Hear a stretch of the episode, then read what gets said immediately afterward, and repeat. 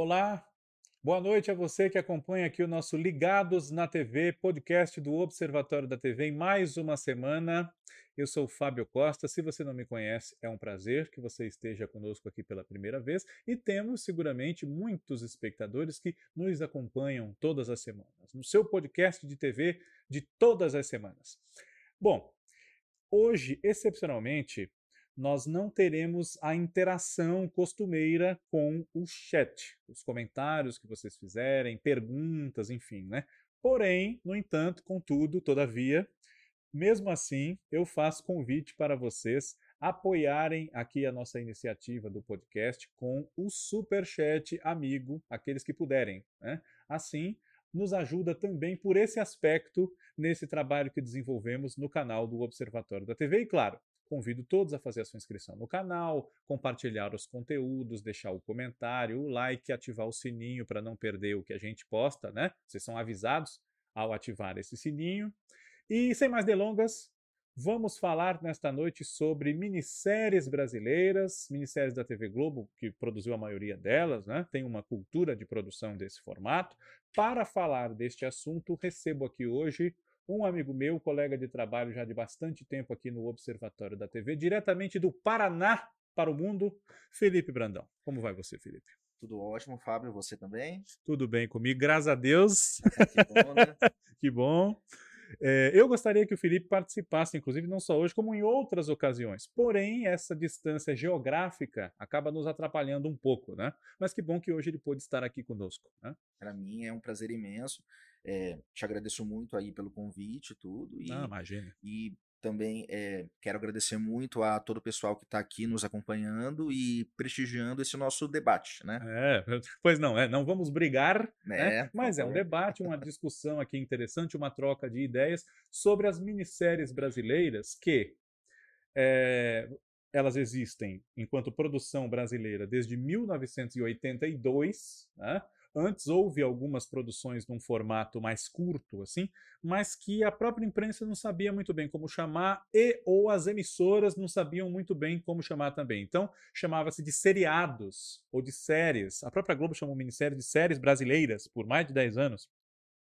Ou a TV Cultura, que produziu algumas curtinhas em 81, 82, houve os telecontos e os teleromances, né?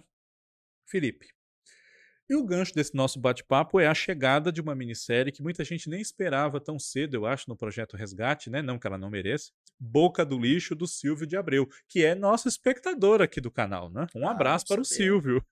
Silvio, outro dia deixou uma mensagem muito legal para nós aqui sobre Pecado Rasgado, um vídeo que a gente fez, né? Então, estamos sabendo aí que o Silvio acompanha o canal.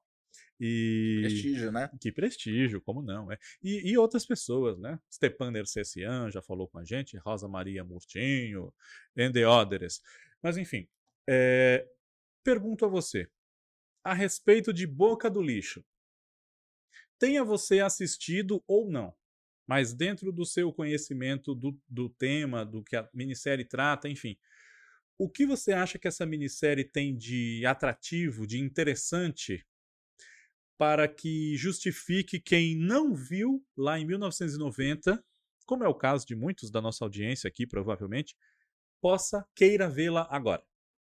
Cara, eu diria que o que ela tem de interessante é também o que ela tem de talvez surpreendente, que é Silvio de Abreu, um autor que muitas vezes ficou conhecido por comédias, é, por, é, por tramas com uma pegada mais divertida, talvez até mais lúdica em alguns casos, é, ele surpreende quando trata de entregar uma obra de suspense, que também foi um gênero que depois disso ele até foi explorando em Belíssima, em A, em a Próxima Vítima, entre outros títulos, né? Mas creio que para quem tinha acompanhado a obra do Silvio até então, foi uma grata surpresa é, ver que ele se propôs a trazer uma, uma história no ar uma história de suspense e cumpriu essa missão com louvor. Eu diria até que talvez é, Boca do Lixo tenha sido o que Labirinto posteriormente quis ser. Uma história de suspense, de mistério, com uma pegada criminal é, bastante redonda. É, eu acho que é, o que eu ressaltaria é talvez como pontos não tão positivos da obra, né, é a trilha de fundo que eu acho que talvez não tenha envelhecido muito bem e Silvia Pfeiffer e Alexandre Frota, né, que eram dois atores é, bem em início de carreira, né, talvez naquela época, e a Silvia todos nós vimos que depois ela evoluiu muitíssimo como atriz, né, tipo, fez muitas novelas e séries na Globo, na Record, é, fez, é, fez novela até fora do Brasil, né? Agora, já o Alexandre Frota, né, cara, é, o que dá pra gente pensar vendo ele atuando em Boca do Lixo hoje é que ele já é ele já era tão ruim naquela época quanto posteriormente veio a se mostrar também em Marisol, por exemplo, e em outras novelas que ele fez depois, né? Nossa Senhora. É, Marisol, o Mário, Mário. eu não esqueço é, o nome dele na novela, não só porque era um personagem muito importante, a gente já sabia quem era o Frota, ele tinha acabado de sair da casa dos artistas, né? Eu não esqueço porque é o nome do meu pai, né? E Mário. Lamento por ele nesse né? Não esqueço também porque é o nome do meu pai e porque a Marisol chorava e falava: Não, Mário, é o Mário, desculpa, Mário. Não é o Mário, né? Mas enfim, é Mário e Zulema, que era a Gabriela Alves, né? Exatamente. E o Mário andou com Amparo, né? Glaucia Graeb, andou com Rosana. Não, o cara passou o rodo ali, Vanessa né? Volker. É o Zé Maier da novela, né? É, praticamente. É. Guardadas, não... né, as devidas proporções é. artísticas, principalmente, né, é. o personagem dele na novela, acho que só não andou com Vera Zimmerman, né? Pior que também tava, né, inclusive. É, porque, porque a, a filha adotiva da Marisol, ele também teve um negócio, né, o Mário? Teve, teve, que né? Teve, que era aquela Adriana Ferreiro, sem A no final. Né? É, aquele sobrenome meio impronunciável. Né? Isso, né? é, grafava-se, né? Até é mais fácil falar Adriana Ferrer, né? Inclusive. Mas enfim, é... voltando à boca do lixo, eu acho que assim essas suas essas suas impressões são muito interessantes justamente porque é exatamente esse momento, né? O Silvio, se eu não me engano, ele escreveu a minissérie em 89, né? Porque ele tinha feito Cambalacho, em 86, e aí depois ele ia. A próxima novela dele seria só em 88, se eu não me engano. Que foi né? qual mesmo? É, a próxima seria Sassaricando. Sassaricando. Né? Acho que na época ele não pensava ainda na história, mas enfim, a próxima vez que ele entraria seria quando entrou bebê a bordo, né? Seria no lugar de Sassaricando. Ele entrou numa vaga antes. Porque na época ele ele queria fazer ele queria fazer um filme com a Marília Pera, se eu não me engano. E aí é, ele acabou não acontecendo, não deu certo o projeto, uma coisa assim, e precisou-se de antecipar. Ele queria antecipar, ele pediu para antecipar isso. Ele antecipou em uma vaga a entrada dele, porque ele queria ficar livre para quando a Marília tivesse tempo ah, fazer o. Acho que é isso. E aí então Sassaricando veio com a diferença de apenas duas novelas, Hipertensão e Breg Chic, e por essa razão ele também não contou com a direção do Jorge Fernando, que já dirigia Brega e Chic, né? Então foi o Cécio Thierry. Mas é onde é que eu quero chegar. Uh, ao terminar Sassaricando, ele teve então um tempo maior do que ele imaginava para o seu próximo trabalho. Não, não havia ainda essa previsão.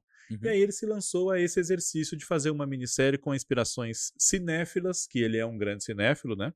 Assim como Gilberto Braga também era. E, e, e, ele coloca essas coisas, né? O tio Gigi, né? Umas coisas assim, né? E o projeto de Boca do Lixo surgiu em 89. Ele escreveu várias vezes uns 10 capítulos, que no ar acabaram sendo oito, né?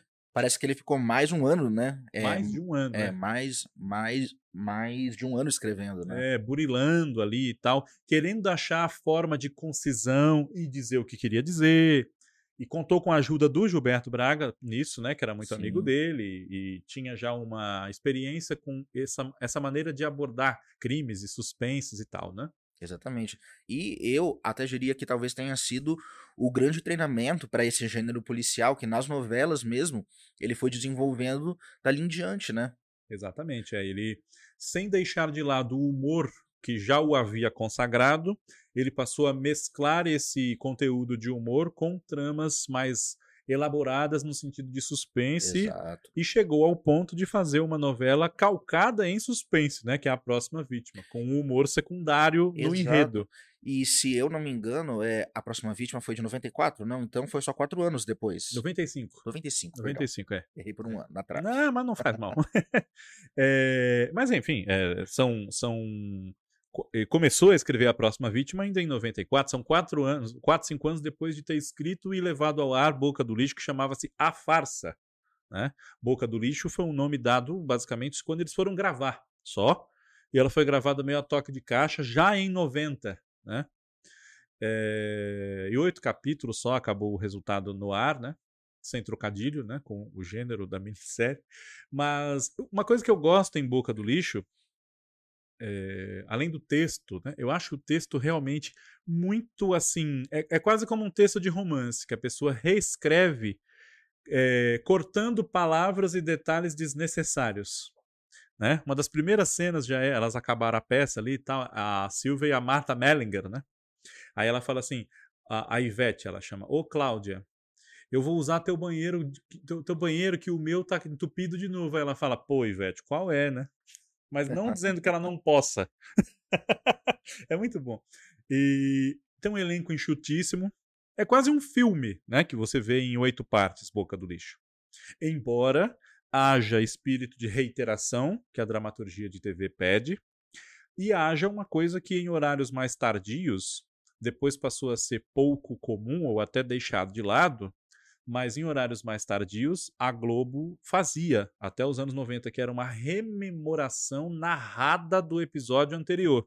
E que eles estão meio que pegando de novo, né? É, É, em Todas as Flores, por exemplo, agora, assim, é, sempre tem aqui, é, aquele, aquele breve resuminho narrado do capítulo e tal. é, não, é. Isso é interessante porque, embora todas as flores não comecem tão tarde, né? Ela Uhum. é quase todo dia na linha de show 1. Mas ajuda se você perdeu, ou no caso de Todas as Flores, tem dias com um capítulo muito longo, você cai no sono. E não que a novela seja ruim, mas a pessoa precisa acordar cedo. Né? né? A minha mãe já dormiu no meio, ela falou, eu não vi se a Maíra não sei o que e tal, e a Zoé, e aquela menina velha, ela fala, aquela, a, Vanessa, né? Ela fala, aquela menina velha lá, aquela filha dela lá, o que, que ela aprontou com o Rafael, não sei o quê. E, mas, olha, recomendo Boca do Lixo para todos vocês, tá, gente? Boca do Lixo, é, leiam o roteiro do Silvio de Abreu e vejam a minissérie, já está no Globoplay, tá? para todos os pacotes, todos os combos, né? Desde o dia 13. Mas falando de minisséries, qual foi a primeira minissérie que você, inclusive por ser tarde, pai e mãe às vezes encrenca com a gente, né? Qual foi a primeira minissérie que você teve vontade de ver? Você viu chamadas, leu na revista, alguma coisa, você, putz, isso vai passar tarde da noite, queria ver e a mãe não vai deixar. Cara, boa pergunta.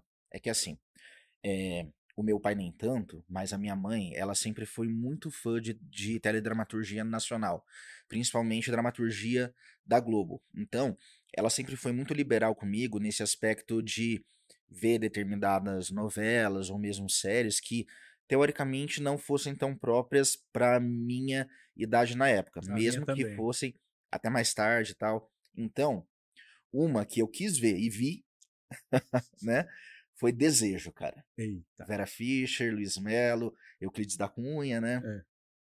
É, o, o, o crime da piedade, né? Que a turma chama tragédia da piedade, né? Isso. Vera Fischer, Guilherme Fontes, Euclides da Cunha Tarcísio, Leonardo Vilar, Otton Bastos, né? Tem um elenco ótimo. E essa, Exatamente. essa minissérie Desejo, ela tem. Ela tem um elenco de extras, digamos assim, pequenas participações, muito grande, né? Mas muito grande. Tem os militares amigos do Dilermando e do Quidinho, eu acho, né? Dos filhos deles, é o Quidinho, que também é militar, né? Isso. E tem o pessoal todo lá que orbita em torno da Vera Holtz, da Eliane Giardini, é, da família da, da, da Saninha, né? Que tem a mãe dela, que é a Dona, Dona Túlia, que é a Natália Timber, né? Dona Túlia. E ela tinha uma irmã, Alquimena, a Débora Evelyn, que tem uma tragédia amorosa com o Ricardo Kozovski, o, o amigo traíra do Tato Gabos Mendes na Malhação. Isso agora você foi fundo É, na, na- na memória afetiva. é, na- é, pois é, é a temporada da doutora Jaque, né? A Lucélia Santos. Ah, quando já tinha a Dona Vilma e toda aquela galerinha lá do Dona Vilma já tinha, né? Dona Vilma é de 2000, eu acho, né? Doutora Jaque não era a temporada da Rafaela Mandelli? é a filha da doutora Jaque, é. Ah, é verdade, doutora tô Jaque lembrando 2001, né? E, porque tinha o Corrupto, né? Que era o, o papel do Tato Gabos Mendes. Se eu não me engano, chamava Renato. Eu não lembro agora. Que eu confundo com Desejos de Mulher, que também tinha um corrupto chamado Renato, que era o irmão dele, o Cássio Gabos Mendes. Esse eu acho que eu né? lembro Então mais. eu confundo um pouco. Mas eu acho que. E aí eu lembro, eu lembro que um dia tem um julgamento lá, uma audiência qualquer, lá e tem uma secretária que chamava-se Dona Pietra, se eu não me engano, que ia entregar ele lá e tal, eh, que era a Nilza Leone, Essa em Desejo de Mulher. em Malhação. Só, perdão. Não, não, mas tudo bem. E o, o Desejo, então, mas aí reprise, né? Porque você. é, Cara, de que ano que é mesmo Desejo? Desejo é de 90. 90? Então eu acho que eu vi reprise mesmo, mas eu lembro de, de ter visto criança duas vezes, assim, né? Tipo, e claro, quando a gente é criança e tal, a gente não se atenta a determinados detalhes que ao rever a obra com um pouco mais de idade, a gente acaba sabendo é, avaliar e, e apreciar melhor. Mas uma coisa que eu me lembro que já naquela tenra infância mesmo, cara, foi marcante pra mim de desejo, fora toda aquela carga dramática tremenda da história que, poxa, né, a, é, a mulher é casada e se envolve com um cara muito mais jovem, amigo do filho, e isso numa época muito muito mais conservadora, né? E o marido falece e tal, assim, tipo, mas é, o que me, me marcou muito foi o desfecho. Porque até, né, por ser tão, tão novinho, é, talvez eu ainda tivesse um pouco naquela fase de esperar finais felizes e o, o que nós vimos em Desejo foi a antítese do final feliz, né, cara? Assim, tipo, vimos é, a Saninha, Saninha, era Saninha, a é. personagem da Vera Fischer, é, ser trocada pelo Dilermando por uma mulher mais jovem, da mesma forma como, de certa forma, ela fez é, Com Euclides. com Euclides né? Exatamente. E eu lembro bastante de- daquela atmosfera melancólica dela deixando a casa em que ela vivia com ele, decidida a se separar, né, numa atitude de muita dignidade até, e que ela encerra tudo aquilo dizendo: "Eu não errei, eu amei". Isso pra mim foi foi forte naquela época e hoje, mais velho, eu entendo muito mais essa mensagem e ela é ainda mais forte, mais significativa pra mim, né? Porque Sim. realmente é, poxa, é, é, é um desses finais que marcam. E eu diria até, já que nós estamos falando de minisséries brasileiras em geral, que isso é uma vantagem do gênero minissérie, quando ela era mais comum na nossa televisão, sobre a própria novela, porque eu acho que talvez os autores nas minisséries eles não se sentissem tanto na obrigação de dar finais felizes para os personagens, quanto sente o autor de uma novela das oito, que querendo ou não é uma coisa muito mais comercial, tudo isso, né? E eu, eu acho que você vai concordar comigo que nós tivemos várias minisséries brasileiras, mesmo desse filão que a Globo foi desenvolvendo e mantendo entre os anos 90 e quase o final dos anos 2000, nós tivemos vários títulos com finais mais trágicos mesmo, né? É, a Casa das Sete Mulheres, por exemplo, não é uma minissérie que termina com um final feliz de fato. né? É, Presença de Anitta é uma minissérie que termina de forma completamente trágica. É, eu creio até que, é, que você vai se lembrar de mais exemplos do que eu, mas isso é, talvez, né? Creio eu, uma, uma, uma característica marcante desse, é, desse filão. Não sei Uhum. se você vai concordar.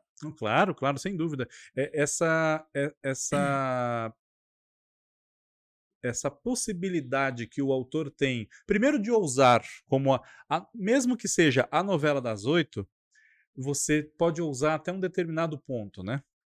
E a minissérie, por ser em geral exibida mais tarde, né? Porque Desejo, por exemplo, Boca do Lixo mesmo, nós estamos falando de uma época em que todas ou quase todas as minisséries eram coladas com a novela das oito para combater Pantanal, né? A substituta de Boca do Lixo foi Riacho Doce, né? Que também começaram a gravar, Toque de Caixa foi gravada mais ou menos que nem uma novela, não estava escrita toda, e pediram para o Agnaldo 40 capítulos daquilo, acho que ele tinha planejado fazer uns 20 só, né? Enfim.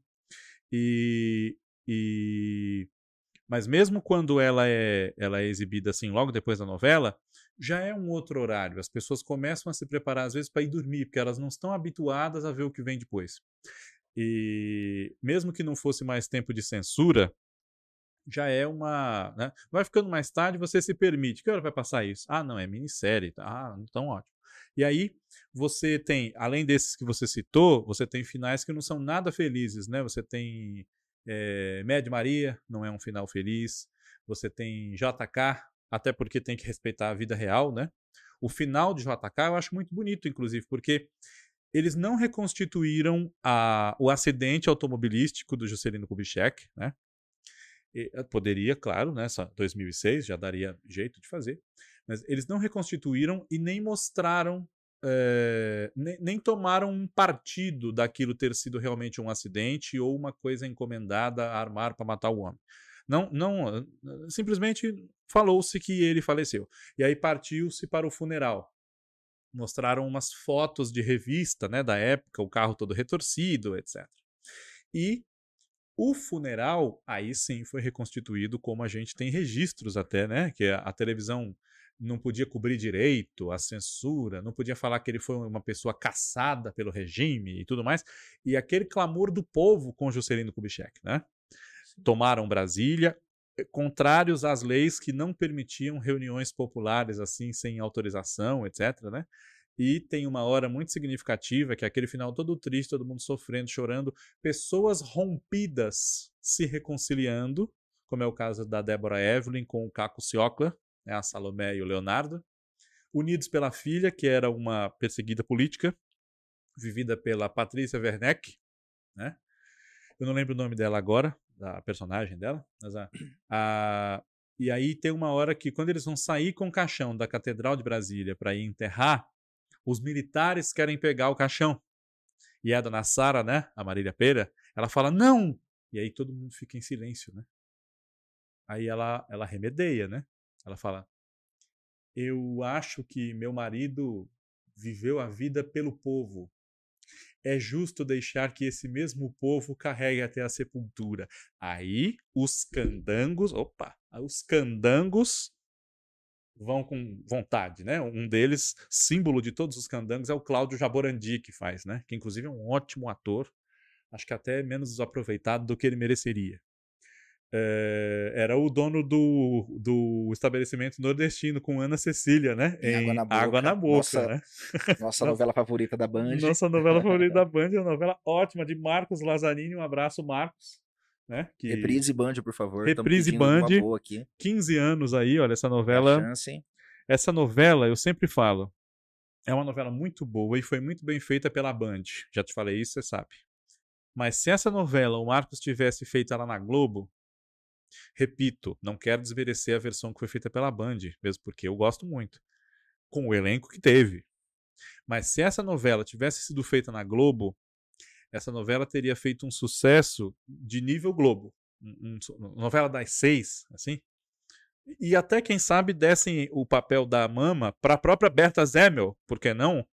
Nossa, mas ia estourar no norte, como a gente fala, né? Eu acho, cara, assim, tipo, é, e, me, e mesmo porque é, tinha, tinha todos os ingredientes para para ser vista e ser apreciada como uma novela de muita qualidade, né? Sim. Tinha um texto muito inspirado, um enredo legal, tudo isso, uma, uma produção boa até.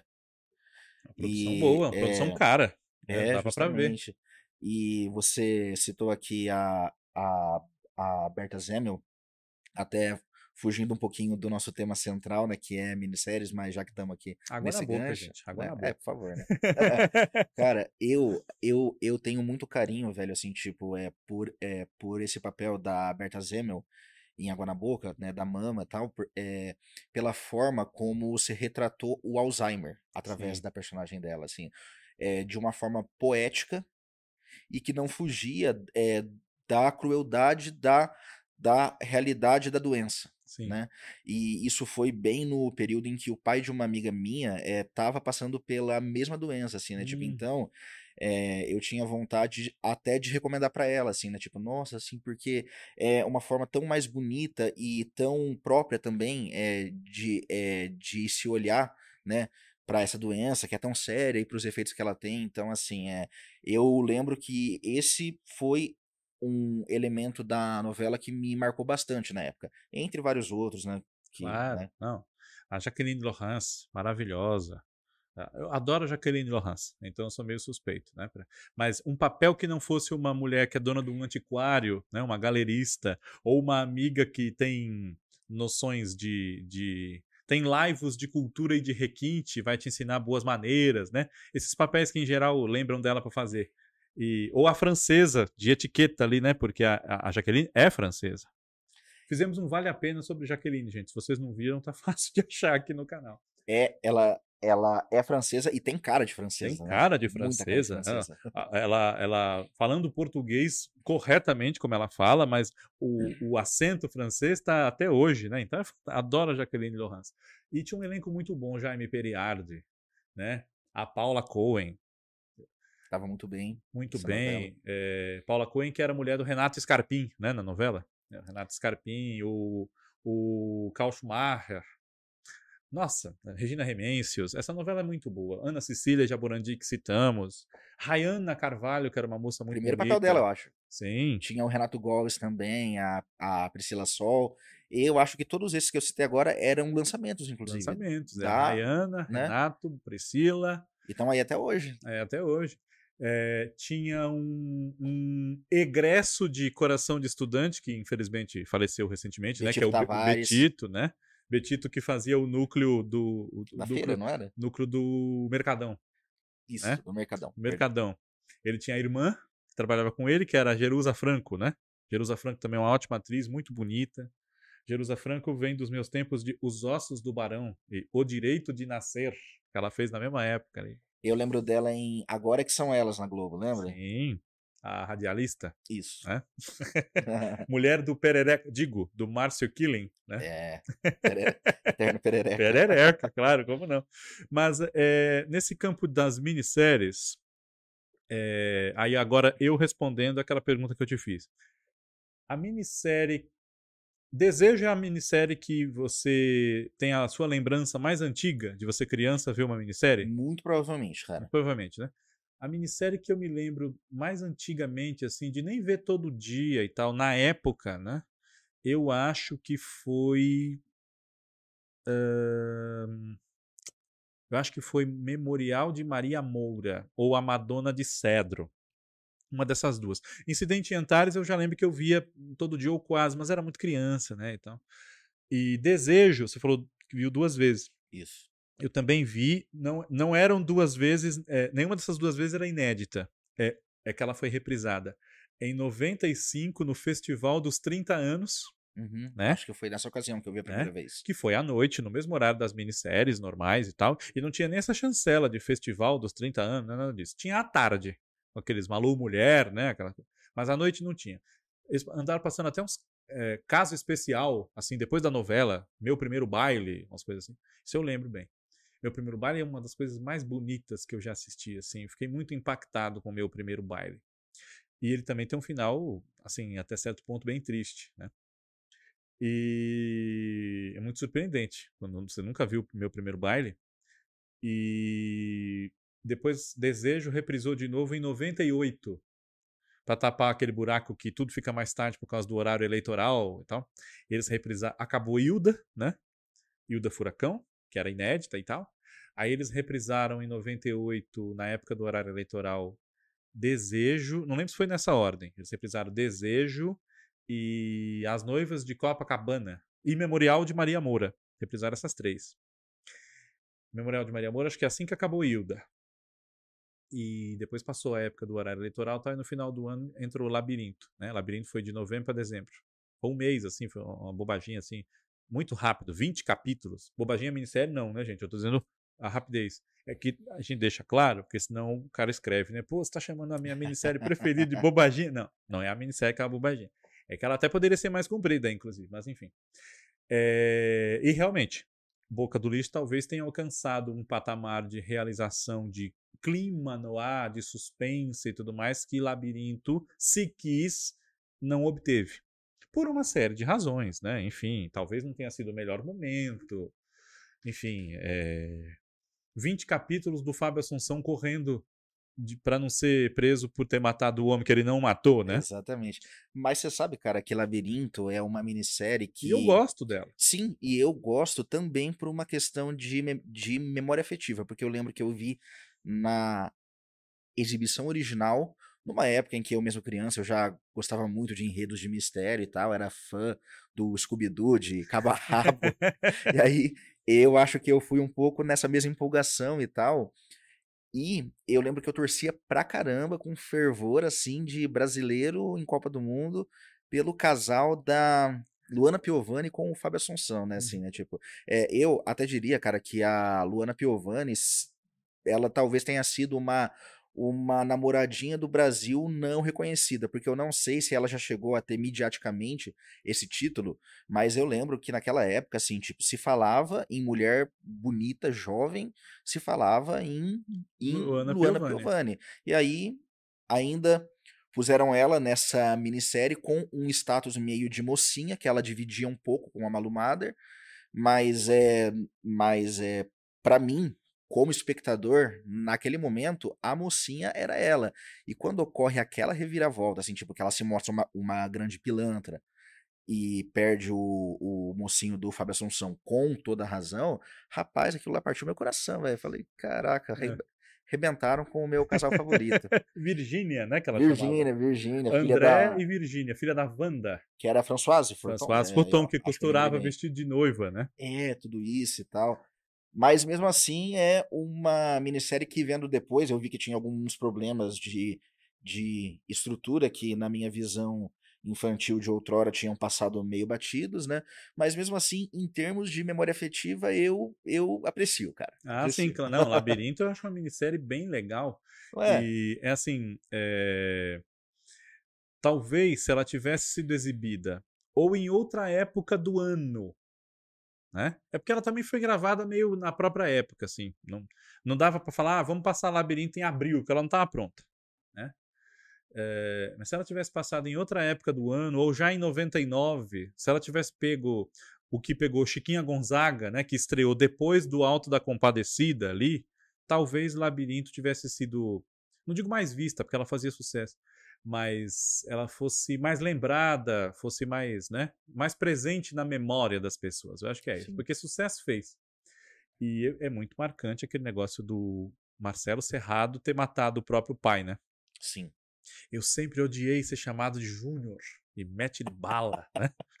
Custava mudar a porra do nome? Não, precisa ir lá dar uns pipoco no pai. É foda, Ô, né? ai, ai. E o, o, o... Mas a minha minissérie, a minha minissérie mais antiga, assim, que eu me lembro de ter assistido alguma coisa, eu nunca tinha parado para pensar nisso. Eu acho que foi Memorial de Maria Moura. É, Memorial de Maria Moura, porque eu lembro que não era novidade para mim quando passou a reprise. Né? É... Maria Moura é de que ano mesmo? 94. 94. 94. Assim, eu lembro alguma coisa de sex appeal. Sex appeal, talvez. Não, Memorial de Maria Moura já, já vi mesmo tal. Mas sex appeal, é... agosto. Mas agosto eu lembro mais de uma reprise que teve em 95. Né? É... também nessa onda aí de comemorar os 30 anos e tal. Agosto acho que eu posso confundir e me lembrar muito da reprise. Mas sex appeal Sex appeal eu lembro por causa da Clay Diáconis. Clay Diáconis, que era mãe do Rômulo Arantes. E o pai era o Valmor Chagas. Eles eram donos da Sex Appeal, né? Da, da, da agência, agência, de modelos, né? E era Dona Cláudia Leite Quental, o nome dela, né? Enfim. É... E ele arruma um cacho lá na novela com a Daniele Vinitz, né? O, o Valmor Chagas. Um negócio assim. É... Agora, considerando isso, Agora eu vou te fazer outra pergunta. Bora. Minisséries que você não viu, mesmo que você pudesse ter visto assim, porque você já acompanhava, era espectador e tal, minisséries que você não viu por qualquer motivo e você, vamos dizer assim, se arrepende. Cara, Riacho Doce é uma que eu tô há um tempão com essa ideia de, poxa, eu devia parar para assistir. Eu não me lembro exatamente por que, que eu não assisti quando, quando passou e quando reprisou, né? Porque ela foi é, bastante reprisada até. Sim. É, mas é, eu sempre ficava com, com aquela ideia, puxa, todo mundo fala tão bem de Riacho Doce, eu acho que valeria a pena eu eu parar para ver agora, assim, é, ver se é tudo isso mesmo. A própria Memorial de Maria Moura não vi até hoje, cara. A Sex Appeal, cara, foi uma também que eu demorei bastante para ver. Eu só fui ver numa época que, que reprisou no Multishow, num, num, num desses festivais comemorativos de, de datas da Globo. E eu acho que eu até nem vi na íntegra, cara, porque era na versão internacional Cinco que capítulos, É, né? assim, é- era Ah. uma minissérie relâmpago mesmo, assim, tipo. É, mas eu diria que dessas, é Memorial de Maria Moura e Riacho Doce, que eu não vi é, até hoje, mas acho que valeria a pena sim parar para ver. É, outra que eu posso dizer até que eu não vi, eu vi flashes, assim, né, tipo, é, é, quando o menino sentava com a avó, com o avô que estava acompanhando e via cenas soltas, mas eu não cheguei a acompanhar, é A Muralha. Hum, Talvez por ser uma minissérie muito histórica e de uma realidade muito, muito crua, distante também. é, também, é, não tenha é, sido tão, tão interessante ali pro Felipe de menos de 10 anos de idade. Mas hoje eu tenho a impressão de que é uma obra que com certeza é, valeria a pena eu acompanhar e, digo mais, que valeria mais a pena ver agora do que antes, né? Ah, é possível, é possível. É porque eu já era um pouco mais velho. né? A com a idade. muralha, a muralha eu tinha 13 anos quando passou. Né? Ela estreou em janeiro de 2000, assim, começou dia, acho que dia 3, 4 de janeiro. Aquelas minisséries né, que estrearam na primeira É. terça do ano, né? Exatamente. E foi a primeira, inclusive, dessas mais longas de fo... Não, Chiquinha Gonzaga também, mas Chiquinha Gonzaga não foi a primeira estreia, teve o Alto da Compadecida, né? Chiquinha Gonzaga já é uma minissérie de mais fôlego, tem 40 capítulos, assim, arredondando, né? 42, 38, eu sempre confundo, mas já é mais longa.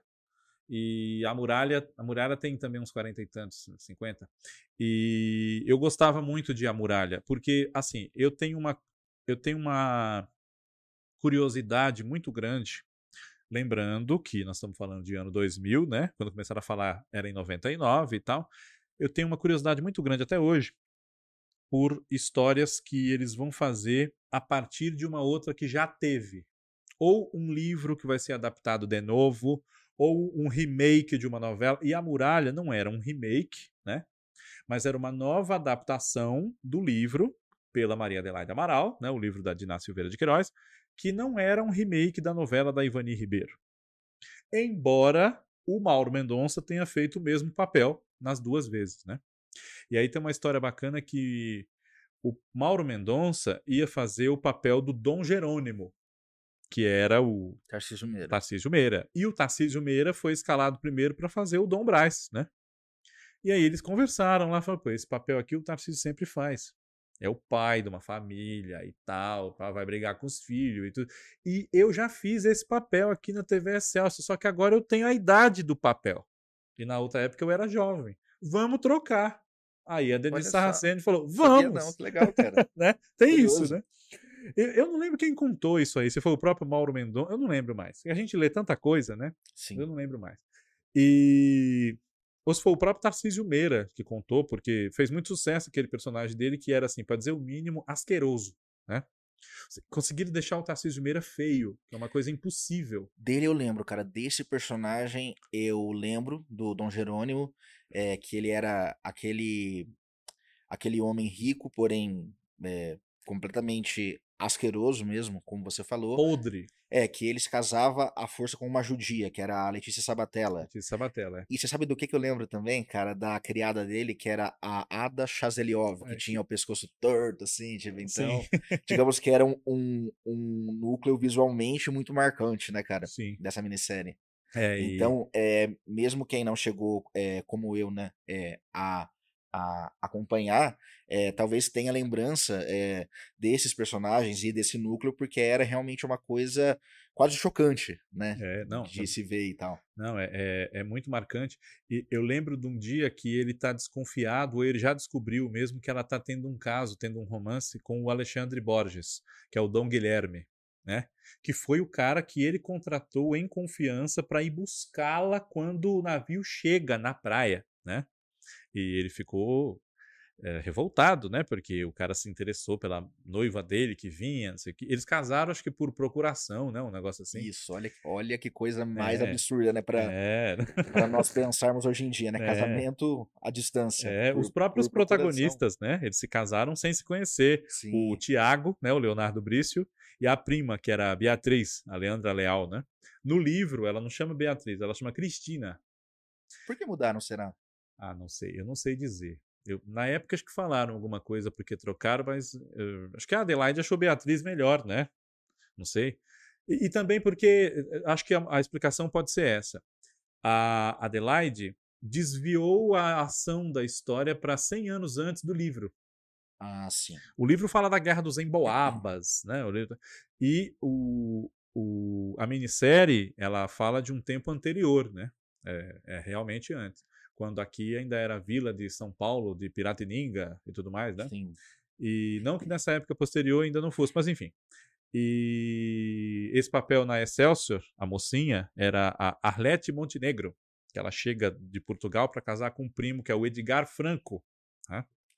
Com o nome de Cristina ou de Beatriz? Cristina. Cristina, Cristina, mesmo, Cristina. É, no livro, o, o, livro é Cristina e na novela a Ivani colocou Cristina também. E vários nomes eram iguais, né? Basília, Bento Coutinho, é, Rosália. Rosália era Isabel de Lisandra, né? Maria e, Isabel de Lisandra. E que, se eu não me engano, na minissérie foi a Regiane Alves. Regiane Alves, isso. É que ela se envolve justamente com esse cara que quer ferrar o pai dela, que é o Bento Coutinho, que é o Caco Ciocler. Isso. Foi um dos primeiros papéis dela na, na Globo, não foi? Primeiro de todos.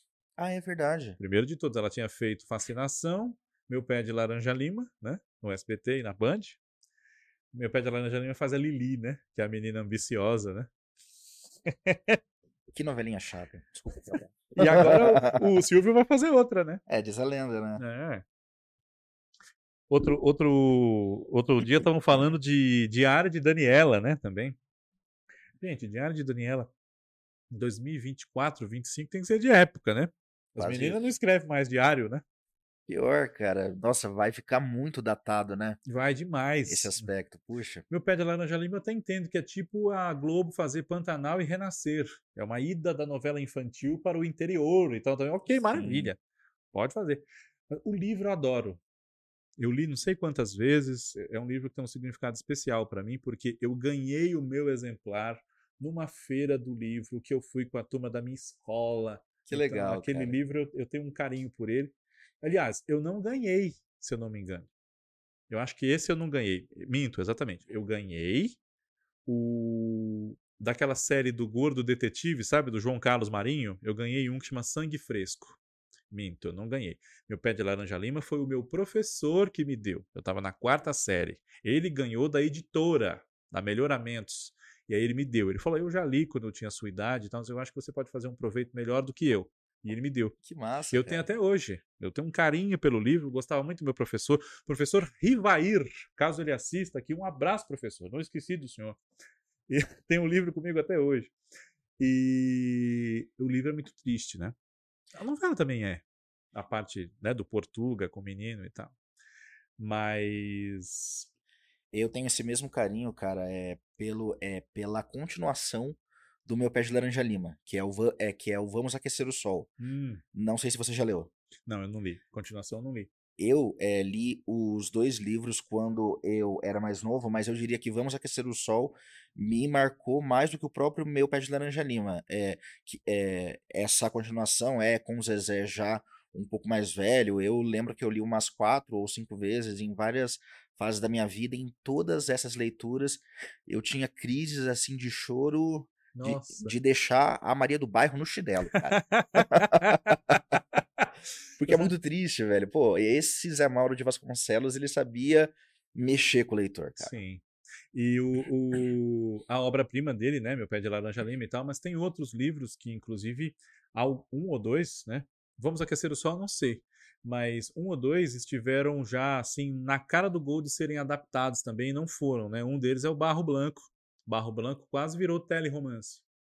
Pela, pela, pela, pela cultura, no cultura, caso. é. Eu não sei, eu não sei o que que deu, se foi problema de direito, se o Zé Mauro pediu muito. Acho que ele estava vivo na época ainda, 81, 82. Mas acabou que não deu, né? Dois livros, pelo menos, o Teleromance quis fazer e não deu. Um foi um do Zé Mauro de Vasconcelos e outro foi um livro do Viana Mug, chamado Um Rio Imita o Reno, que eu não conheço, não sei, mas se eu não me engano ele fala sobre a, a imigração alemã. É uma coisa assim. Reno, né, e tal. E, mas acabou que não deu. Agora, de minissérie que eu não vi e eu gostaria de ter visto, respondendo a pergunta que eu fiz para você também, eu gostaria muito de ter visto é, é, Padre Cícero, que é uma minissérie que sempre me interessou muito, para entender melhor pela ótica dos autores, né, o Agnaldo Silva e o Doc Comparato, essa coisa da, da, do significado do Padre Cícero para o nordestino. Né? A minha mãe é nordestina, eu tenho um ramo da minha família inteiro que é nordestino, e eles não são assim exatamente super devotos e tal, não, não é a mesma coisa, mas, mas a, a, a divindade mesmo né, que existe em torno do Padre Cícero. Então eu queria ver se a minissérie me ajudava a entender, especialmente por causa da personagem da Débora Duarte, que é Dona Maria de Araújo, é uma beata muito fervorosa e ela é assim é, é Deus no céu e o Padre Cícero na terra mais do que as outras pessoas, né? Até onde eu sei, salvo erro da minha parte. Gostaria de ver essa minissérie. O Viva realizou um sonho que eu tinha, que era poder ver o tempo e o vento inteira. Porque, inclusive, eu nunca vou esquecer disso, porque é, tirando uma primeira reprise, o Tempo e o Vento é de 85, né? Tirando uma primeira reprise de O Tempo e o Vento, que foi feita em 86, eu acho, essa passou a minissérie inteira, se eu não me engano. Mas nunca mais a minissérie tinha sido reprisada até 2012 inteira, em termos de história, mesmo que fosse um compacto. Eles sempre pulavam uma fase inteira da história, que é a fase que tem a Lillian Lemmertz a Teiniaguá. Que é assim, na minissérie tem tem três Bibianas, né? Uhum. Tem a Bibiana jovenzinha, que casa com o Capitão Rodrigo, que é a Luísa Cardoso. Depois tem a Bibiana de meia idade, já viúva e com um filho grande, o filho é o Daniel Dantas, chama Bolívar. E aí a Lilian Lemmertz. É, essa fase, o Bolívar se casa com uma moça que ela tem problemas psicológicos sérios, que é a Carla Camurati, a Teiniaguá, né? O nome dela é Luzia. E depois tem a Dona Bibiana bem velha, já ficando meio caduca, né? Que é na parte que o, os, os maragatos e os, os amarais lá e tal, os, eles, eles brigam e, e, a família dos cambarás fica, fica sitiada no seu próprio casarão. Essa fase chama o sobrado, né? E aí a Lélia Abramo que faz. A fase da Lilian Lemmertz, eu nunca tinha visto, acho que nenhuma cena até 2012. Aí o Viva me abriu o ano passando. E eu não tinha Viva na minha casa. Eu tinha TV paga, mas a minha operadora não oferecia o Viva. Tinha isso. O Viva tinha na net, mas não tinha não sei onde. E em 2012, nos primeiros dias de janeiro, ligaram o sinal do Viva. Então estava Rock Santeiro, capítulo cento e tantos. Já tinha perdido metade da novela, mas tudo bem, vi religiosamente dali para diante. E estava passando o tempo e o vento, também o capítulo 10, 9. Tá? E aí eu falei, não é possível. O Viva não corta nada. Agora eu vou ver o tempo e o vento inteira. Eu não acredito. É agora ou nunca. É agora ou nunca. e aí vi. E agora tem no Globoplay também, né? É uma minissérie maravilhosa, O Tempo e o Vento. E os livros também são. Né? Tem uma parte dos livros, claro que não. Ele se concentra em um dos livros da trilogia, né? Que é o Continente, se eu não me engano. E. O continente? O continente, o retrato e o arquipélago. Eu sempre confundo. Mas é muito boa essa minissérie, muito boa. Então eu realizei esse sonho. Mas eu gostaria de ver Padre Cícero, eu gostaria de ver Tenda dos Milagres, porque eu vi o DVD, mas o DVD não é a íntegra, embora ele seja um conteúdo considerável, né? E só que é curioso que essa minissérie nunca tenha sido reprisada pela Globo, não tenha entrado no vivo até hoje. Esse DVD foi lançado milagrosamente em 2000 e qualquer coisa, 2012, 13. E é, acho que teve uma reprise dela só no Futura. Ou nem teve mesmo, foram Caraca, só umas cenas. Futura? É, no Futuro. O Futura tinha tal da faixa comentada, né? Que eles usavam para ensinar história, né? Sim, sim. Então passavam as minisséries da Globo, andou passando lá Grande Sertão Veredas, né, por exemplo. E é muito interessante isso, essa, esse telecurso feito com as minisséries, né, basicamente. Mas agora, assim, é, falamos das que vimos. Que notícia que talvez você tenha guardada na sua mente por ter te interessado aquele assunto? Enfim, olha, a TV Globo ou qualquer emissora está interessada em fazer uma minissérie sobre tal pessoa, sobre tal tema, de tal autor, e isso morreu na praia, você ficou na saudade. Cara, eu não sei dizer porquê. Talvez porque eu tivesse estudando isso nas aulas de história meio na época, mas eu lembro de uma minissérie sobre o, sobre o Maurício de Nassau, Hum. que começou a ser desenvolvida pela Maria Adelaide Amaral, ia ser o Dan Stubach, se eu não me engano, que ia ser o, o protagonista. Acho que foi 2008 isso, porque parece que depois do cancelamento, né, de, a- de a Globo ter, de- ter determinado esse cancelamento já com o projeto meio que em andamento, quase em seguida a Maria Adelaide fez Queridos Amigos, né? Sim. que é, parece que foi mais viável até por uma questão orçamentária, porque seria, é, Queridos Amigos seria uma trama contemporânea, que, né, por razões óbvias, seria menos custosa do que uma trama de época e tal. E eu me lembro disso. Você se Sim. lembra também? Lembro, lembro, Maurício de Nassau. É, e se eu não me engano, na mesma época, antes ou depois do Maurício de Nassau, Adelaide queria seguir nessa trilha de temas históricos importantes, né? Porque deu certo a muralha, deu certo artisticamente, dramaturgicamente, os maias, né? Os maias é uma joia. Vi também Criança É. e Filé. É, Filé. os joias, os joias, os maias, os maias é uma joia. É linda, É linda, os é linda. maias. Muito bem produzida. E mesmo no DVD, que eu nunca assisti inteiro, mas o DVD, ele é concentrado naquilo que vem do romance Os Maias, né? Uhum. Se eu não me engano, até no DVD não tem o nome do João Emanuel Carneiro como coautor. Porque ele não escrevia nada que era dos Maias, ele escrevia o que era do Matheus Nastergaile, umas coisas assim, que foram para aquele projeto que era caro, se Uhum. diluiu no custo. Peraí, mas os Maias em DVD, ela não foi lançada na íntegra? Não. Cara, isso eu acho uma sacanagem, velho. Essas minisséries boa. todas. a- a- O Queridos Amigos, que é curta, não é a íntegra. Ah, você tá me zoando. Cara, ô, sério, velho, assim, tipo, é. Os caras já fazem uma minissérie. É um negócio minissérie, caro para comprar. É, curto, entendeu? Assim, é, que vai ter 50 capítulos estourando. Aí eles ainda reduzem mais pra lançar, isso aí não me entra na cabeça, cara. Pois é, pois é.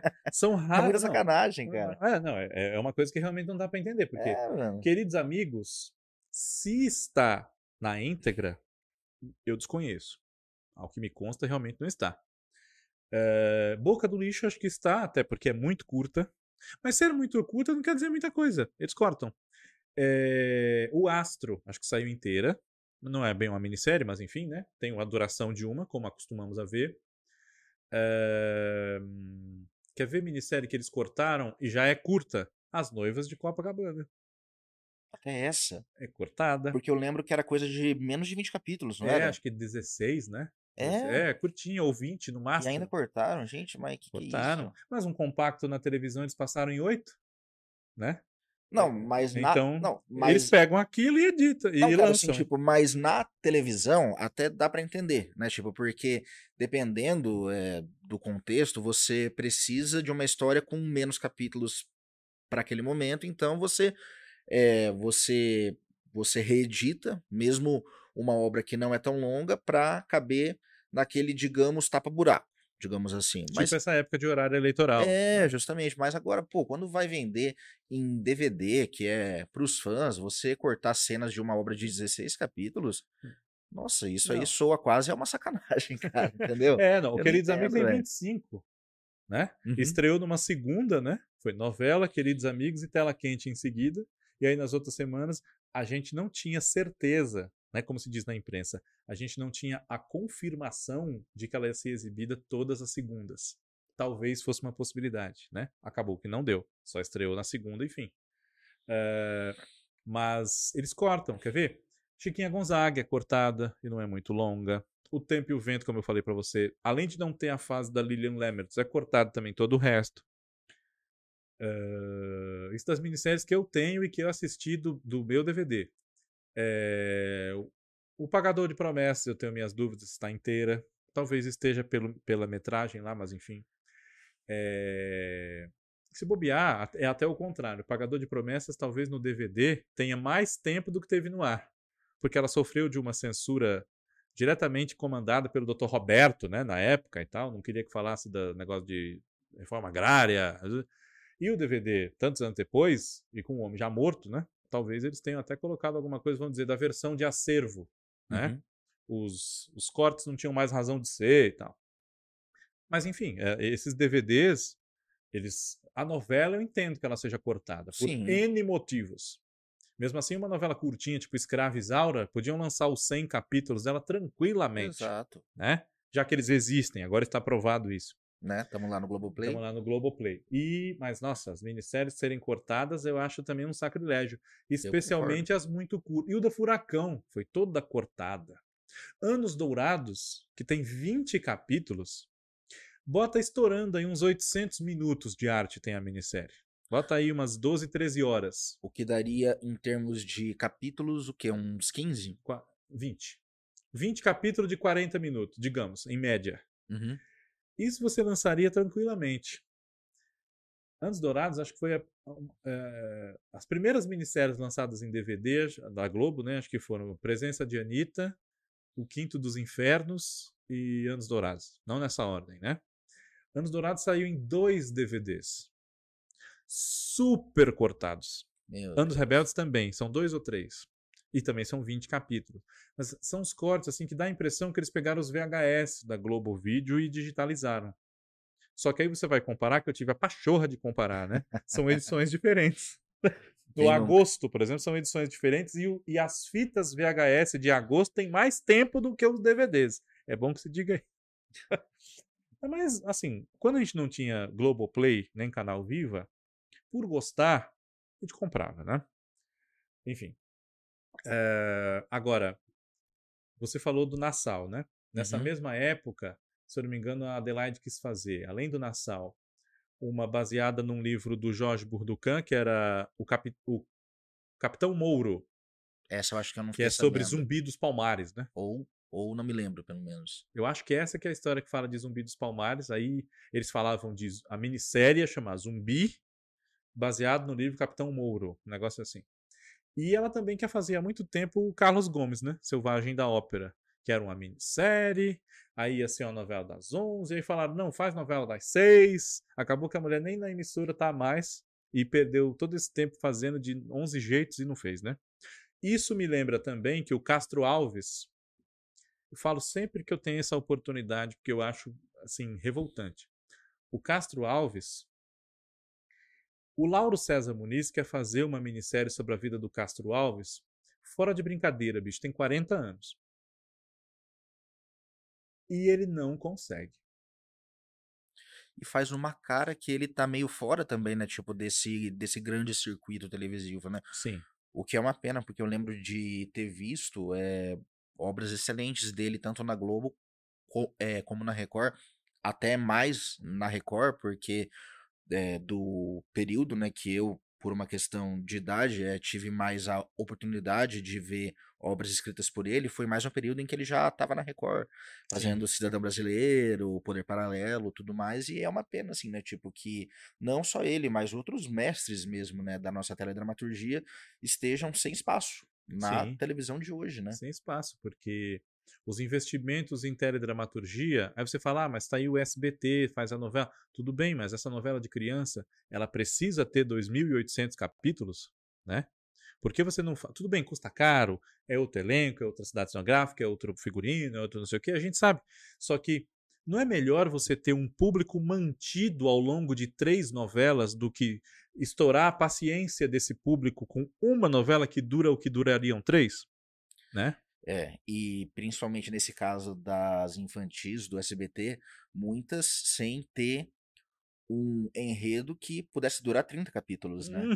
Como me perdoe a franqueza, é o caso dessa que eles têm hoje, de Romeu e Julieta. Tipo, é, é até foda falar isso de, de forma tão radical, mas é uma um, um enredo que não tem é que não tem para onde ir, é que é que meio que meio que não existe mesmo, né?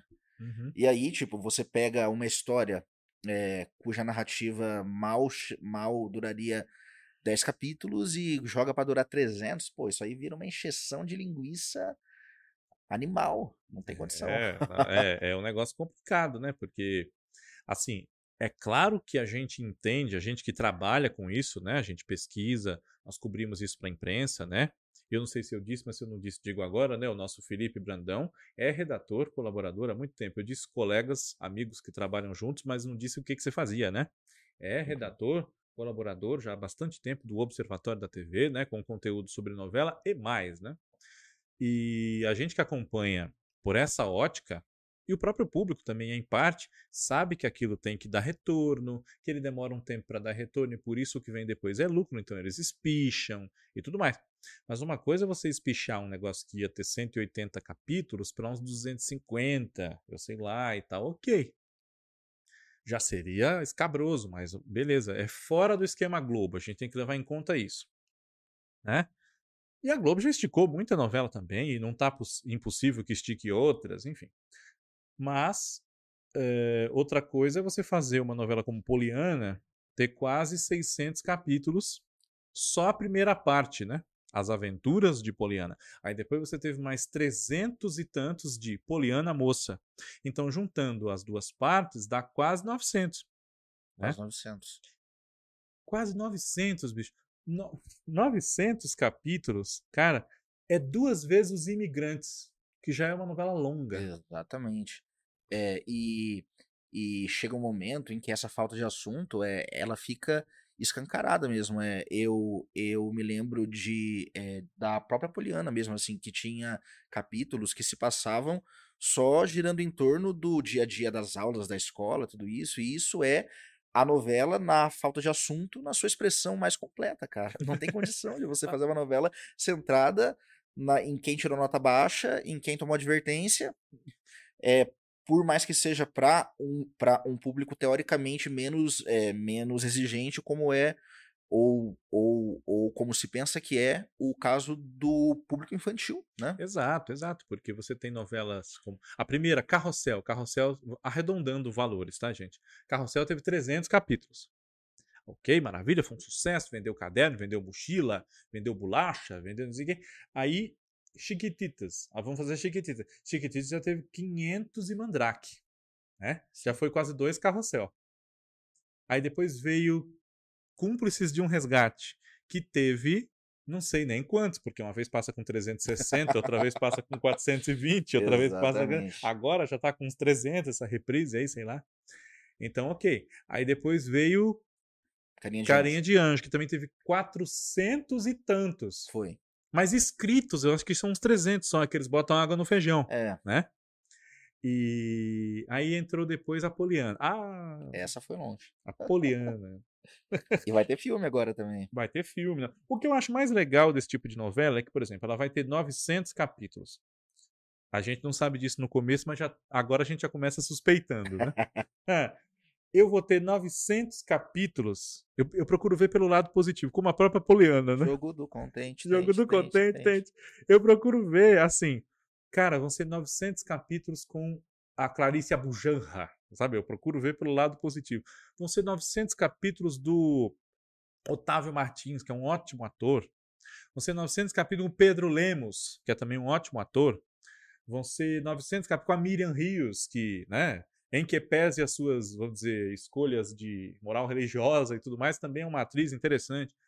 É, e fazia muito bem a Dona Ruth lá, não vamos dizer que não.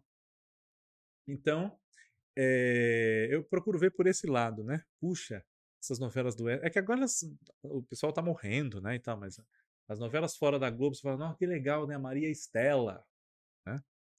A Elaine Cristina, né? Elizabeth Hartmann, né? Você. Mas 900 é dose, né? 900 é um negócio complicado. Inclusive porque nada contra Lilian Blanc, queria deixar isso claro. Tá? Inclusive ela fez otimamente esse papel da era a avó da Larissa Manuela, né? Dona Branca. Dona Branca. Inclusive Lilian Blanc, Dona Branca é, é muito, né? É espirituoso. Mas hum. o, o, E depois ela começa a formar um par com Gitman Vibranovsky, né? A certa altura lá da história e tal. Mas o, o que eu acho legal é. Sabe, por que, que não chamam uma atriz como a Elizabeth Hartman para fazer esse papel? Né? Ou, sei lá, Miriam Merler. Essas atrizes que a gente vê o SBT lembrar delas, né? São atrizes que, por um motivo ou outro, nunca se firmaram na Globo. Até fizeram uma coisa ou outra e tal, mas porque não querem sair daqui, ou enfim, né? Aqui de São Paulo e tal. Foi o caso é da própria Glauce Graeb durante um tempo, né? É. E ela tá meio sumida também, mas ela teve papéis ótimos na dramaturgia do SBT e é uma ótima atriz. Ótima né? atriz e linda. Já é uma senhora e continua linda. Exatamente. Assim como a irmã, a Nívia, Sim. né? E é, a, Glau a Glaucia eu achava ela muito bonita em Louca Paixão. Louca ela não Paixão. valia nada, né? A tal da dona Teresa, que era a mãe megera do Maurício Matar, né? Ah, tá. Eu, eu lembro dela. Era aquela da, da Karina Barum Presidiária. Karina Barum Presidiária, ah, é. Tá, recordo, ligado. É, não, e a, a Glauci, a Glauci era a mulher desagradável do Gracindo Júnior, né? Que era Doutor Miguel. E, e como ela faz bem esse papel. Ela faz, é, é Miguel, mas é o seu filho, ó, só, não liga mais para nada na vida, anda com a cabeça na lua, parece até você. Não, umas coisas assim, né? Aí ele, ah, tá bom, Tereza, tá bom. Eu vou me embora. Você vai comer? Não, cortou meu apetite. Vou me embora. ah, tá bom. E você, Cadu, vai ficar com a sua mãe? Não, eu preciso ir, que eu marquei com fulaninha. Hum. Uma cena clássica de novela, né? Que se a gente parar pra pensar, podia estar tá em qualquer novela de qualquer autor e de qualquer canal. É, eu acho legal Mas, que assim, muito boa. Sim, não, eu acho legal que o Gracindo Júnior ele era muito infeliz nesse casamento, né, com a, com a Teresa, a Glauce Graeb, e ela e ela o amor da vida dele era uma, da, uma das presidiárias, né? A Maria Alves, a Iracema. Tanto é que ele era pai da filha dela, a Viviane Porto a Amanda. Ele era pai da Amanda. E a Iracema também se casou mal e estava na cadeia porque matou o marido, né? O marido sentou a mão nela lá um dia, ela devolveu, sei lá, pegou um revólver, pegou uma faca, sei lá o que, e deu fim do cara. Era bem triste essa história, né, cara? É, demais, Nossa, lembro, né? né? Uma era traficante de droga, né? Ou era ladra, que era a Soninha 38, a Ingra Liberato. Outra pagou de gaiata, lá o crime do orfanato, que era a Karina Barum. Não matou ninguém. Né? E a que morreu foi a Vanusa Spindler, né? Débora, ela chamava, Débora, a que morreu, rolou a escada. Inclusive tem um crime igual ou parecido em Nina, aquela novela dos anos 70. Uhum. E a Kátia D'Angelo, acho que é a aluna que matou ou que morreu, eu não lembro. Não, é que eu confundo com As Três Marias, que a Kátia D'Angelo morre. Né? Uhum. Ela é uma amiga das Três Marias no colégio que elas estudaram. E mas essa novela era muito legal. E a Glauce, além de Amparo, né? Além de Melânia. Melânia, Melânia também era forte, né? Na fascinação. E, e, e, o pior é que o menino era tão não o ator, mas o personagem era tão boboca, o Carlos Eduardo, Marcos que, D'Amigo. Marcos D'Amigo, que você torcia pela mãe. Mas a mãe tem que ferrar esse menino mesmo. Menino trouxa, né? Você... Exatamente. é aquele mocinho de filmes de terror que ele é tão tapado que você torce pra, pra, pra ser o primeiro a morrer ali no. Exato. A palavra na, é essa. Na mão tapado, do bicho, lá do é. assassino, sei ele lá. Ele acredita naquela armação do Alexandre, que é o Heitor Martinez, né? Com a Melânia. E aí joga a menina fora e tal. Nossa! Aí casa com aquela outra é, Berenice? É a Berenice, que é a Samantha Dalsólio, né? quando Mandando não era Dalsólio né, ainda, no- muito bem. papel. Ela sempre manda. E eu acho a Samantha tão bonita. Ela é linda e como atua bem. E é ótima atriz. Faz Olha, falta. quem viu a Berenice, quem viu Roda da Vida, que ela fez a menina drogada, né? Pré-mel, né? Quem viu essa moça atuando sabe que ela é boa. Ela é boa atriz e é bonita. Você lembra dela na primeira fase de Vende-se um Véu de Noiva? Que ela era Sim. a vilã e fez muitíssimo bem. Eunice, Eunice. é que é a Elaine Cristina, né? É, pena que depois disso ela praticamente sumiu do gênero novela, né? Foi. Uma Depois pena. disso, eu acho que ela só fez Amor e Revolução. Verdade, ela tava em Amor e Revolução. Mas Bem, ela não bem, fez bem. inteira. Ela entrou com a novela. no- O nome dela não tinha nem na abertura, eu acho. E ela era amante, mulher, companheira do delegado torturador, o Aranha, que era o Jaime Periardi.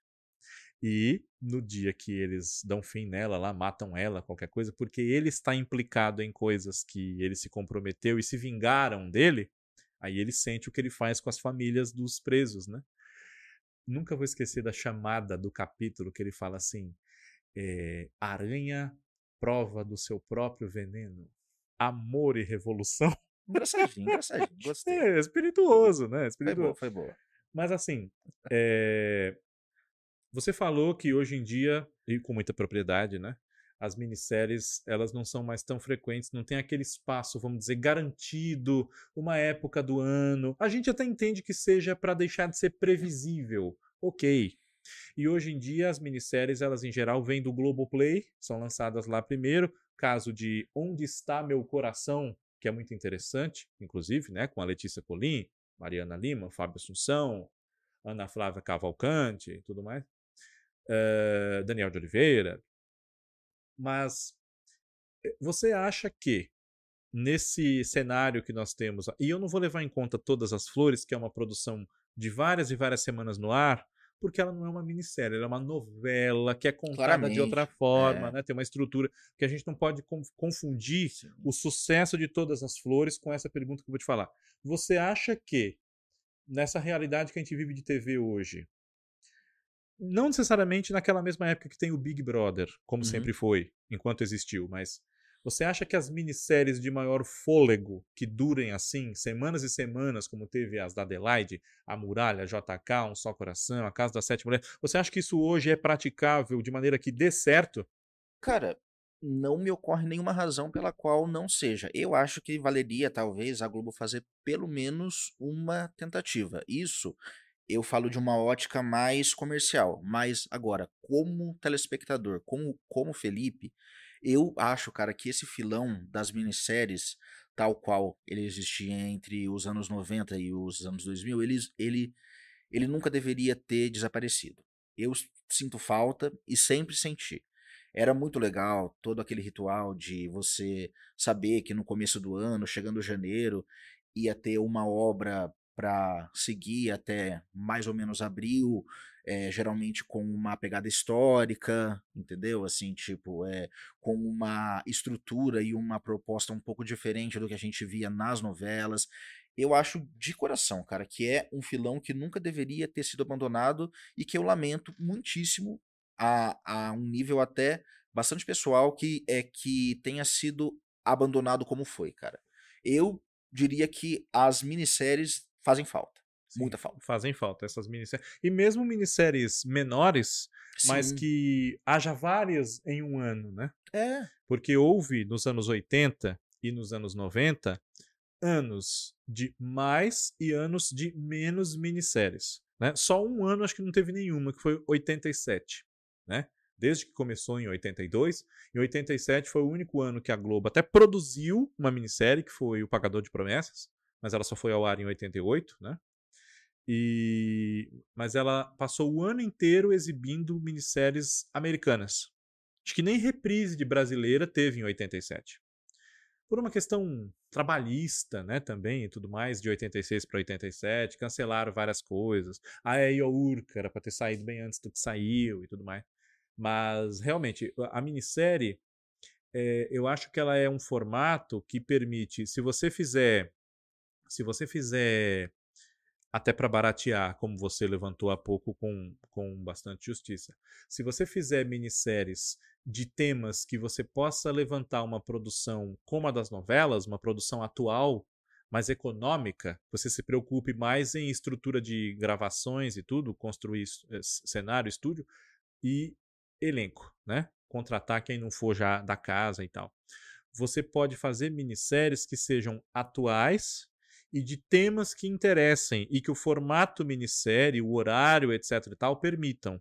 E aí a gente tem muitos casos, né? Tem a própria Boca do Lixo, tem As Noivas de Copacabana, tem Sex Appeal, tem Contos de Verão, né? Tem O Fim do Mundo, que era uma minissérie, mas que passaram no horário das novelas. Uh, tem tem que mais? Tem a gente pode ver várias várias ideias nesse sentido, né?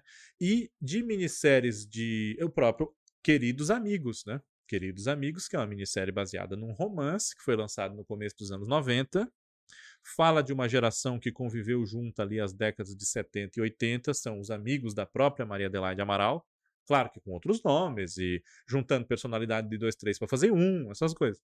Mas é uma joia também, queridos amigos, né? Gosto muitíssimo, tá entre as minhas favoritas, cara. Não, eu adoro também. Filão a, a, a abordagem que ela faz das mágoas que eles têm uns com os outros, até uma porque um não largou a mulher para casar com ele, e a, a moça que foi torturada, né? Ela é uma pessoa. Denise Fraga. Né? A Denise Fraga, né? É extremamente frágil na vida, para tudo.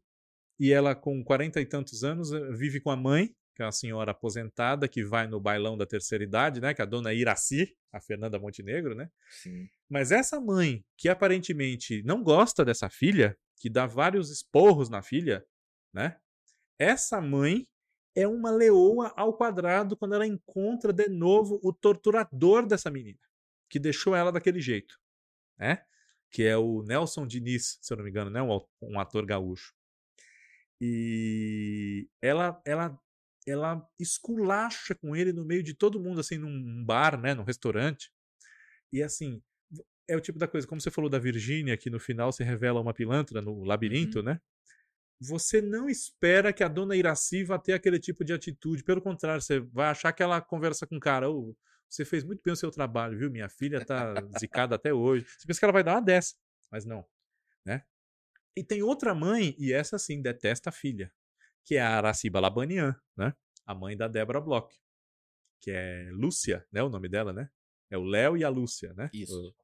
O, o Dan Stubach e a Débora Bloch. E uma história que eu gosto particularmente, eu gosto da minissérie tudo, mas uma história que eu gosto é a história do Pingo e da Raquel, que é o Joel São Medeiros e a Maria Luísa Mendonça. Gosto muito dessa Eles são casados há muito tempo, são os dois amigos da, da, do resto da turma, né? E ele resolve largar ela para casar com a menina novinha, que é a Fernanda Machado, Lorena, né? Ela chama. Lorena. Ela é sobrinha de um advogado, Celso Frateschi. Se eu não me engano, Sim. ele chama Rui, né? Doutor Rui, acho que é isso. E ele é o advogado que vai cuidar de é, da Drica Moraes e do Matheus Nachergar, questões dele ver os filhos, que, é, que ela já está casada Isso. com o Tato Gabos, né, então, que é um, é um homem de direita, eles discutem lá sobre a candidatura do Silvio Santos a presidente, né, essas coisas. Sim, que era o que estava em voga na época. Estava em voga na época, ela se passa em 89, né, e o Pingo se ferra no, na união com a Lorena. E a Lorena, se eu não me engano, era a Paola Oliveira que tinham chamado para fazer na época. Olha. E não deu por qualquer motivo. Acho que ela, acho que ela preferiu fazer Ciranda de Pedra, uma coisa assim. E aí. E a Fernanda Machado fez muito bem também. Trocou-se um talento por outro, uma beleza por outra. E a Raquel fica muito mal de ser jogada fora. No começo. No começo, né? Aí depois ela conhece aquele rapaz mais jovem, que é um músico, que é o André Frateschi, né? Que eu não lembro o nome do personagem dele agora, mas enfim. E ela vê que aquilo não dá certo, né? Aquele romance deles, mas ela vê que ela tá viva, que ela é bonita, que ela é interessante, que o Pingo não é o único homem do mundo, se ele não quer, tem quem quer. Ela se afirma de uma maneira que ela era assim, né? Exato, ela muda. E ela, né? Ela muda completamente, aí depois ele vai atrás dela e fala: Ah, Pingua, mas você. E uma coisa que eu achava muito legal é dessa mesma trama era quando ela meio que sai com o cara em turnê e deixa lá pro Pingo, ó, os filhos são seus também. Vire-se. Isso foi muito legal, assim, tipo, foi de um empoderamento dela, assim, né, tipo, que, pô, foi fantástico. Essa é. trama é muito legal. Mas é, eu diria que é que a minissérie inteira tem, Sim, não, tem tô... essa mesma qualidade é, em praticamente todos os núcleos e personagens. É, você, você falou da, da personagem da Fernanda Montenegro, que depois de capítulos e capítulos só no esculacho com a filha, ela surpreende ao ter essa atitude de mãe protetora, né? Quando ela vê o torturador da filha. Mas eu diria que essa atitude talvez nem devesse ser tanto uma surpresa. Por quê? Porque todos os personagens ali, e, e, e também ela incluída, são muito humanos, entendeu? Ah, sim. Por uma esse verdade, aspecto, sim, né? sim, sem dúvida. É, e é, uma mãe como ela é, provavelmente tinha mesmo é, essa, essa tendência mais humana, né? Diante de alguém que fez tão mal para a filha dela, né? É, mesmo que ela tivesse toda essa relação ríspida com a filha, poxa, é, diante de quem literalmente desgraçou a vida da filha dela, é, foi uma virada, claro, mas eu diria que foi, é, que foi quase esperado mesmo, entendeu? Assim, uhum. tipo, é principalmente vindo de uma galeria de personagens tão humanos e tão bem Sim. construídos ali. Não, é claro, não, é, realmente é, faz sentido, concordo com você. É que eu acho que assim, é, tem personagem, no caso da mãe, né? Eu acho que o que pega é ser a mãe. Sim. Por ser uma mãe tão carrasca. monstruosa, carrasca, né? Você, você você não espera que vá surgir algo como aquilo, nem da Araci e nem dela. Sim. Mas acontece. E até a própria Araci, né? Ela se. A, a Deborah Bloch, ela fala com ela, ela fala, mãe, por que, que a senhora me odeia tanto? Né? O que foi que eu fiz? Né? Por que, que a senhora me trata desse jeito e tal, né? Porque ela, ela recrimina ela porque ela casou, recrimina ela porque ela largou o marido. Recrimina ela porque ela tem a filha, recrimina ela porque ela cuida da filha, porque ela não cuida da filha. Porque não sei o quê. E o papai, ah, seu pai. Seu pai saiu, seu pai não quer ficar em casa, seu pai só sai, seu pai isso, seu pai aquilo. E o pai tá lá dançando no bailão com a Fernanda Montenegro, né? Seu Alberto, que é o Juca de Oliveira. Mas tem uma coisa que me marcou muito nessa minissérie, que é uma cena do final, que o em vários capítulos, o, o Benny, que é o Guilherme Weber, né? Outro personagem fortíssimo né? dessa, dessa, dessa galeria né, que tínhamos lá na minissérie. Ele está lá para dizer as coisas desagradáveis, né? Exato. E... Ácido. Ácido. E ele vai com a Cíntia, a namorada, a amiga, amante, enfim, que é o Odilon Esteves, né, que faz. Uhum. E a Cíntia é muito bonita e tudo mais e tal, mas todo mundo vê que, é, digamos assim, os grandes moralistas não gostariam de ter aquela companhia à mesa, digamos. E aí no último capítulo, no último capítulo, os meninos da, da Raquel, né? Eles vão falar com ela, fala assim: "Você é homem ou é mulher?" Eu sou gente, eu muito sou, gente. É, ela fala: "Eu sou gente", né? Eu aí lembro a, disso também até hoje. Ela pede beijinho assim, e eles dão, né? Eu sou gente, eu sou muito gente. E eles dão um beijinho no Exatamente. Essa cena é linda, porque muito. você está educando a criança a não distinguir por aquilo que a pessoa aparenta ser, Exato. né? E você se preocupar com aquilo que ela realmente é, humanamente falando, né?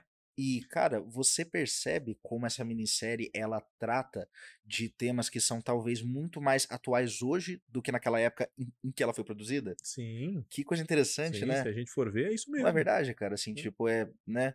Eu, é, até hoje, não entendo por que, que o Viva nunca reprisou ela. É, não, e eu falo isso não só porque eu, particularmente, gosto muito de Queridos Amigos, mas até por todos esses fatores que nós listamos, a qualidade artística da obra é, e o fato de ela ser talvez mais atual hoje do que foi em 2008, quando foi produzida, cara. Exatamente. Então, por favor, viva, vocês estão ouvindo aí, É, Globoplay, pra nós. 15 Globoplay, anos tem a minissérie, vai fazer 16 já. Aí, né? então, cara. E eles já passaram Maísa parada. 77 vezes, né? Já passaram Dercy de Verdade 154 vezes, A né? Casa das, das Sete A Mulheres Casa das Sete Mulheres. foi mais lá do que o Chaves no SBT, né, É. cara? Assim, tipo, era um- direto, tava lá. É, Hilda Furacão também já passou várias vezes. Engraçadinha, já passou várias vezes. Sim. O próprio Desejo passou umas três Também, vezes. pô. Desejo, se eu não me engano, eles colocaram de. ta- Mentira. Não. Teve uma exibição de Amazônia que foi cancelada no dia que ia estrear. Eles passaram o dia fazendo chamadas, assim, hoje estreia Amazônia, não sei o quê. E aí, na hora, eles falaram que houve um impedimento. Acho que deixaram claro que foi um impedimento jurídico, né? Isso. A mulher do Chico Mendes empatou, né? A dona Ilzamar, se eu não me engano é o nome dela, né? Que na minissérie da Glória Pérez foi feita pela Vanessa Giacomo. Uhum.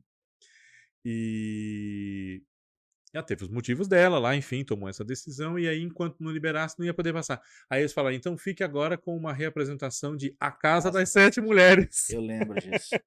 Isso foi em 2012, eu acho, 2013. Sim, cara, tipo, foi uma brochada televisiva coletiva, né, cara? Assim, tipo, porque tava todo mundo lá super ansioso pra rever uma minissérie que nunca tinha sido reprisada. E nisso, o Viva vem com aquela que já tinha passado 200 vezes. Então, assim, pô. Não, e Tá A Casa das. Sete Mulheres tem um detalhe. A Casa das Sete Mulheres é uma minissérie, acho ótima, adoro, Também é das minhas favoritas. né? Mas assim, a, a Casa das Sete Mulheres é, um- é uma das raras minisséries que foram reprisadas pela própria Globo nos anos 2000, antes do Viva, né? Eu me lembro dessa reprise, eu acho que foi em 2006, não foi? 2006, Só que, se eu não me engano, foi a versão internacional que eles passaram, com, é, com, é, com menos capítulos e com menos destaque para os núcleos secundários, aquelas coisas de Dado Dolabella, Comina Mandali, tudo isso aí, que eu me lembro, eles deram uma tesourada. É, não, não lembro porque eu não assisti todo dia, mas menos capítulos teve, teve só uns 36. Isso. uma coisa assim. E aí eh, eu sinto falta dessa reprise que ocorre para tapar um buraco de grade, porque o que, digamos assim, tem interesse, tem potencial, coisas novas, caras para produzir e tudo mais, você deixa em banho-maria dois meses porque vai ter o horário eleitoral. Até Sim. 2006 valeu isso, né? Então você reprisou A Casa das Sete Mulheres. Aí em 90 e 98 teve as reprises que a gente falou. Em 2002 acho que eles reprisaram também alguma coisa que eu não lembro o que que foi. Engraçadinha. Engraçadinha. Reprisaram Engraçadinha e eles tinham uma desculpa que era 90 anos de Nelson Rodrigues, ou coisa que o valha. Mas era horário político. É, era horário político. Eles inclusive passaram no Brava Gente, nessa mesma época, um filme chamado Traição, né? Que são episódios que tem o Francisco Coco, Francisco Coco, né? É lógico. Então eu lembro e eu assisti, né? Claro, é S2, né? Francisco Coco. E Francisco Coco era o pai das gêmeas que eram vividas pela Fernanda Torres, né? Enfim. E e aí 2002 aconteceu isso e tal, 2006 teve a Casa das Sete Mulheres. Tem outras aí que eu devo estar esquecendo pelo meio do caminho. E tem, e tem minisséries que só foram reprisadas em Brasília, porque lá não tem prefeito, né? Então, quando a gente está vendo horário político de eleição municipal, eles estão vendo minissérie. Agora não acontece mais isso, eu acho. Mas acontecia. Eles, inclusive, viram JK em 2008, né? E a Parabólica começou a vazar essa reprise de JK para todo o Brasil depois de alguns capítulos, no quarto, quinto. Uh, no horário, da, horário político, o pessoal no Brasil inteiro podia ver JK. Aí eu acho que é a versão do DVD mesmo, porque são poucos dias e era meia hora, né? Só. Uhum. Mas enfim, esse, esse negócio de reprisar as minisséries na própria TV aberta, eu acho que devia ser repensado, porque não é todo mundo que tem Globoplay. Não vou nem falar de Viva, que o Globoplay é mais barato, né? Globoplay não é todo mundo que tem, né? Já falamos muito isso no podcast, assim, a gente fala por ter acesso, por ter a cultura de assistir, que é, a gente fala como se o Globoplay fosse uma coisa que todo mundo tem, É verdade. né? A gente tem essa tendência. A um gente tem pouco. essa tendência. e a gente tem que lembrar que o Globoplay é uma coisa de bolha. Tá? muito pouca gente, em comparação ao tamanho da população, tem TV paga, tem Viva. E menos ainda tem Globoplay. Suponho eu que eu não tenho esses dados na mão, né? Mas é uma questão de o que foi surgindo, né? E, e, de precisar de uma bela internet para aquilo rodar bem. Exato. Ao contrário da TV paga. TV paga você tem que ter só o cabo para ligar. Ou onde ligar a antena, né? Para não falar aí as propagandas das marcas aí. Mas o, o, Agora, eu vou te, vou te perguntar o seguinte: nesse panorama nosso de minisséries, agora falando um pouco de minisséries de outras emissoras. Que minisséries de outras emissoras, considerando que teve na Manchete, teve na, na Bandeirantes também, né? Enfim, teve no, no SBT também dá para falar, eu acho, né? Que teve uma coisa ou outra. Na Record teve, né? De outras emissoras, você tem alguma minissérie que você guarde com carinho? Cara, francamente, não. Uhum. Mas tem uma que eu gostaria muito de ter tido a chance de assistir. É porque não tem a mesma. Desculpa te cortar, mas é porque não tem a mesma cultura de você saber que vai ter, né? Uma produção constante. Exato. É uma coisa parecida com as próprias novelas, né? Também. Mas verdade. enfim. Uma que você gostaria de poder ter visto. Era uma que é, é, cujo título eu não vou me recordar agora, mas era ambientada, se eu não me engano, na Amazônia, uhum. É, com a Cristiana Oliveira, e ela era dividida, era uma da Manchete, que eu acho que foi produzida logo após Pantanal, que era que era dividida em, é, em duas linhas temporais simultâneas, e por conta do fato de não ter dado a audiência que se desejava, é, uma dessas linhas narrativas ela acabou sumindo do enredo. A do futuro. É. É. Mas aí é novela mesmo. Não, não é minissérie? É novela, Amazônia. Ah, é? É. Ah, essa mesmo. Amazônia da, então, é um então, projeto então que. Não, mas tudo bem, não faz mal. É... Jurava que era minissérie. É novela. é, no... é, porque talvez, ó, você vê aquela coisa que eu falei, a gente lê tanta coisa que confunde, né? Uhum. Era para ser uma minissérie. Ah, era então, para ser uma minissérie. Tão doido assim. era para ser uma minissérie. Aí deu problema para encampar a produção. E eles taparam um buraco um tempo com uma minissérie feita correndo, que foi o Fantasma da Ópera. Imagina, fazer o Fantasma da Ópera. Em minissérie? Em minissérie, na manchete. E no Brasil, cara. E no Brasil. E o maestro com a cara coberta era o Cláudio Marzo. Ficou boa, você viu? Eu não vi. Eu, eu, eu, vi alguma coisa assim, tá, né? Porque também deve ter reprisado aquilo antes do Jornal da Manchete, essas coisas. Mas eu não posso dizer, ah, eu assisti, eu acompanhei. Não. Mas eu, eu lembro de alguma coisa. A, a, a, moça que ele era apaixonado, que ele protegia, enfim, era Carolina Ferraz, uma cantora de ópera, né? Cantora lírica. O maestro era o Sérgio Brito, que fazia. E essa minissérie tinha um elenco muito bom. Tinha Jandira Martini, tinha Fafi Siqueira. Na abertura aparecia assim: Fafi Siqueira, atriz cedida pelo SBT. Olha só. é. E tinha o Hélio Souto também, se eu não me engano. Karen Acioli, Maria Helena Dias. Jesse Valadão, né? E aí eles fizeram esse Fantasma da Ópera para ganhar tempo para estrear a Amazônia. Aí realmente, a Amazônia era um projeto que, assim como o Pantanal era da Tizuka, era do Jaime Jardim, uhum. a Amazônia ficou a cargo da Tizuka Yamazaki. Mas o Jaime ainda estava lá, era tipo o diretor bamba da casa, né? E o começo da novela era exatamente assim era dois tempos da vida na Amazônia, né? O fim do século XIX e o princípio do XXI. E aí você tinha a Cristiana Oliveira como uma dançarina, uma mulher interessante lá no fim do século XIX, chamada Camille, e uma jornalista ligada nas questões da Amazônia, chamada Mila. Tinha essa proximidade de nome, né? E elas não eram, até onde eu sei, não eram. A Mila não era descendente da Camille, por exemplo. Pode até ser que fosse.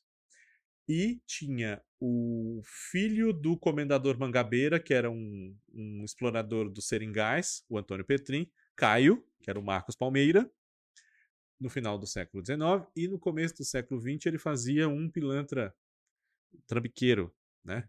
Que eu não lembro o nome desse personagem agora. Mas enfim, não era Caio, era outro nome. E não deu certo, né? As pessoas achavam confuso isso. Não sabiam se eles eram netos dos primeiros, não sabiam se o que dizer. Tinha gente que participava das duas novelas, das duas fases, tinha gente que não, né? Enfim. Minissérie da Manchete, trocaram os autores, trocaram os diretores. Foi um problema essa. Tudo que deu certo Pantanal, essa não deu, né? A gente pode resumir assim. Quiseram inovar demais, né? Acabou. Acabou gastando muito, fazendo água, não dava ibope, né? Porque era para ser substituta de Ana Raiz e a Trovão, né? Ana Raiz e a Trovão não deu ibope de Pantanal, mas era uma coisa respeitável, né? Era uma coisa até, vamos dizer, prestigiosa. Principalmente, né, para os padrões da manchete, né? É, né? Não dava os picos de 40 lá de Pantanal, mas estavam rosa ali uns 15, vamos dizer. E a Amazônia derrubou isso completamente. E só veio se reerguer mais ou menos nesse sentido, também considerando que não foram feitas novelas uma após a outra todo esse tempo, né? Mas só lá para Tocaia Grande, Chica da Silva, né? Só para aquela época. E mesmo assim, em termos, né? Porque tinha uma concorrência muito grande naquele momento, né? Do SBT com a Manchete. A Manchete vinha num bom momento dessas coisas de Cavaleiros do Zodíaco, não sei mais o quê, né? Então, estava embalada, né? E programas policialescos na Rota do Crime, Câmera Manchete, com Florestan Fernandes, Marcos Rummel, né? gestão Fernando Barbosa Lima, né? Que criou não sei quantos programas novos, a TV baseada em jornalismo e tal, e isso dá certo realmente, se você fizer bem feito, como ele sabia fazer. A Bandeirantes, a Manchete começou a fazer frente aos Cidade Alerta e aqui agora. Esses programas chamaram uma atenção.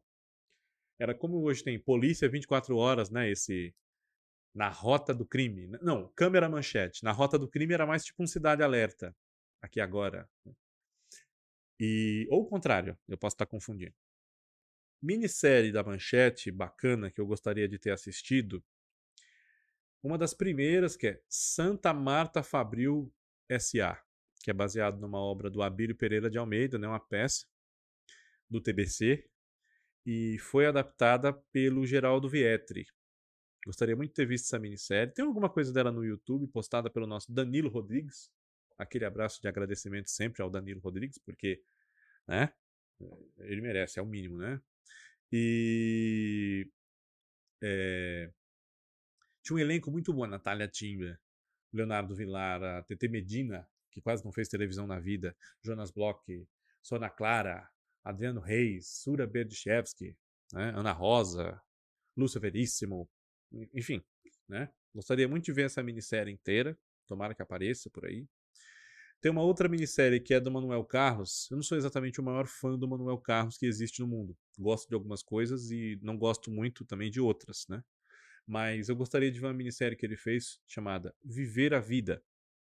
Mesmo nome da novela. Mesmo nome da novela. Felizmente, parece que não tem nada a ver com a novela. Glória a Deus. Glória a Deus.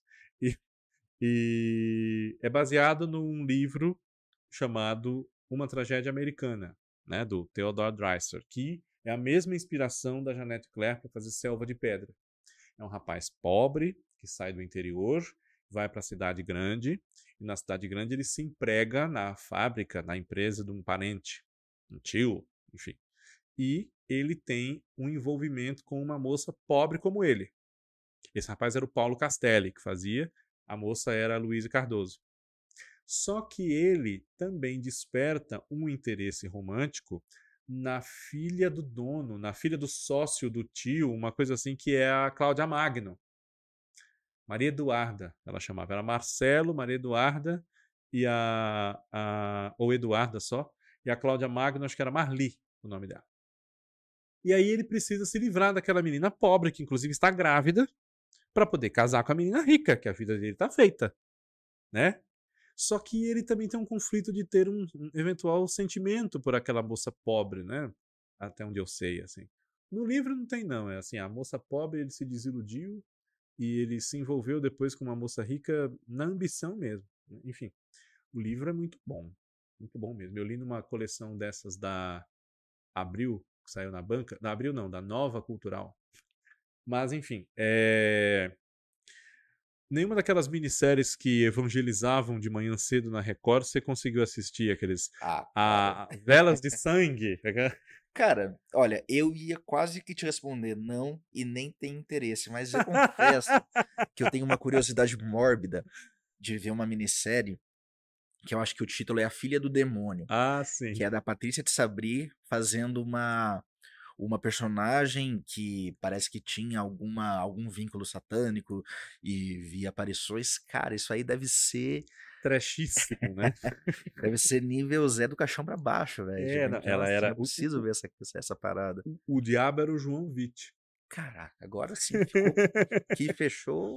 Não, e nesse, nesse combo, assim, o pai dela, que vendeu a alma da filha ao diabo, era o Luiz Carlos de Moraes, o nosso seu Marcello Fantucci, da, da Pequena Travessa, né? Seu. Marcello. Ô, seu Marcello! ô, pois é. Rapaz, deve ser maravilhosa essa Ah, olha, é, é, é um negócio, no mínimo, curioso. Exatamente. E, né? e passou de madrugada isso com eles. Olha só como fica aí as pessoas que têm ligação com a possessão demoníaca. Eles passaram essas minisséries todas várias e várias vezes no meio do culto. Né? Dentro do Fala Que Eu Te Escuto, tá? Isso, ponto de louco. fé, essas coisas. E aquela coisa assim, vai botando uma água separada aí, que daqui a pouco nós vamos orar. né? Essas minisséries passavam de madrugada. E Que legal, que pena que eu não vi, pô. a Filha do Demônio acho que foi a primeira nessa pegada, assim. Aí teve. teve. Fizemos um programa outro dia só sobre isso, essas minisséries que eram evangelizadoras, mas não bíblicas, né? Não eram adaptações de passagens da Bíblia. Então teve essa Filha do Demônio, teve uma que era Uma Janela para o Céu. Uma Janela para o Céu, se eu não me engano, era um matador que ia preso e encontrava Jesus na cadeia, esse tipo de coisa. Aí tinha, tinha uma outra. A, a que mais me marcou foi Velas de Sangue. Velas de Sangue eu assistia sempre que eu acordava cedo o suficiente, porque passava às oito e meia da manhã. Tá? Era dentro de um programa que vinha logo depois do, do próprio culto, Uhum. chamava-se Caminhos da Esperança. Aí a- não tinha abertura essas minisséries. Tinha uma vinheta que era dos Caminhos da Esperança, e só passando assim, droga, cachaça, arma, bala, o diabo, seringa, né? Caminhos de Só Esperança. isso, é. tipo, coisas do mau caminho, coisas do mundo, digamos assim. Sim. Aí, e acho que roupa de baixo de mulher, sei lá, sutiã, batom, não sei o quê. E, né, preservativos. E é, aí, é, eu lembro disso como se fosse hoje. Ficava tocando uma musiquinha assim de suspense policial, assim, tipo crédito de filme do Domingo Maior, assim. Tan, taran, taran, taran. Aí o nome dos atores que faziam aquela minissérie vinha em Times New Roman na tela, assim, né? Lembro bem disso, assim, Sandra Barsotti, que era a protagonista de Velas de Sangue, Everton de Castro, Gerson de Abreu como gaúcho. Aparecia assim, gaúcho era o dono da banca de jornal que tinha na vizinhança dela. Essa dona de casa, acho que era Alice o nome dela. O capeta pegava nessa mulher. Ela era possuída pelo demônio. Que era a Sandra A Barsotti. Sandra Bassotti, Caraca. uma atriz respeitável e tal, não sei o quê, mas ela, por algum motivo, se viu seduzida a fazer essa minissérie. E aí, o marido era o Everton de Castro, eles tinham um filho ou dois, assim, de 20 anos, e aquela família toda tumultuada, porque ela começa a inventar história. Esse gaúcho, que é um amigo da família, ela chega um dia, assim, e o marido, o que, que foi, mulher? O que, que foi? Ela fala, o gaúcho mexeu comigo, tentou me agarrar, não sei o que mais, e o outro vai lá pra matar o tal do gaúcho. Ele fala, não, imagina, o que, que é isso? Você me conhece há quantos anos? Se fosse eu fazer uma coisa, eu já tinha feito. Imagina, Alice, não sei o que, né? Aí eles vão procurar ajuda espiritual, porque é o capeta que tá eh, empatando a vida da mulher. A abertura tinha uma vela que derretia e a parafina parecia sangue. É, A vinheta, né, no caso. Era um negócio realmente Não, é escalafobético. cabuloso. Né? É, e essas minissérias eram escritas pelo, pelo Paulo Cabral, pela Lilinha Viveiros, pelo Ives Dumont, né? Ronaldo que escreveu também um ou outro. A própria da Filha do Demônio. E esse Velas de Sangue me impressionou muito na época, assim, porque eu acordava cedo de manhã e tava lá aquela mulher encapetada, né? E, e, eu, e eu conhecia ela, Sandra Barsotti, eu tinha assistido Sandra Barsotti, fez Os Imigrantes. Eu lembrava da Sandra Barsotti. Eu falava, gente, né? Não vou dizer que lembrava do Gente Fina, umas coisas assim, mas Os Imigrantes eu tinha visto, né? E numa das 900 reprises que teve Os Imigrantes, né? E 898 não tem a novela inteira, né? Bizarro isso, né? Isso é uma coisa assim. Bandeirantes, se vocês assistirem ao nosso programa, por favor, por que os imigrantes não passam inteira Ou é no Band Play, pelo menos, nessas emissoras nada. que compram a novela, gente? Por quê? Sabe? Porque assim, é, a- a- as três primeiras fases que passam são ótimas, são maravilhosas, mas a gente quer ver o resto sabendo que tem, né? sabendo que foi feito, né? Por favor, digam para nós. Podem mandar um e-mail aqui para mim no Observatório da TV. Não existe mais, estragou desde a última vez que usaram, ou coisa que o valha. Né? A gente gostaria de saber, sem tom de crítica, mas é porque o próprio público pergunta muito para mim, pergunta nas comunidades que tem a ver com as nossas postagens, né? Estou aproveitando aqui este momento para isso.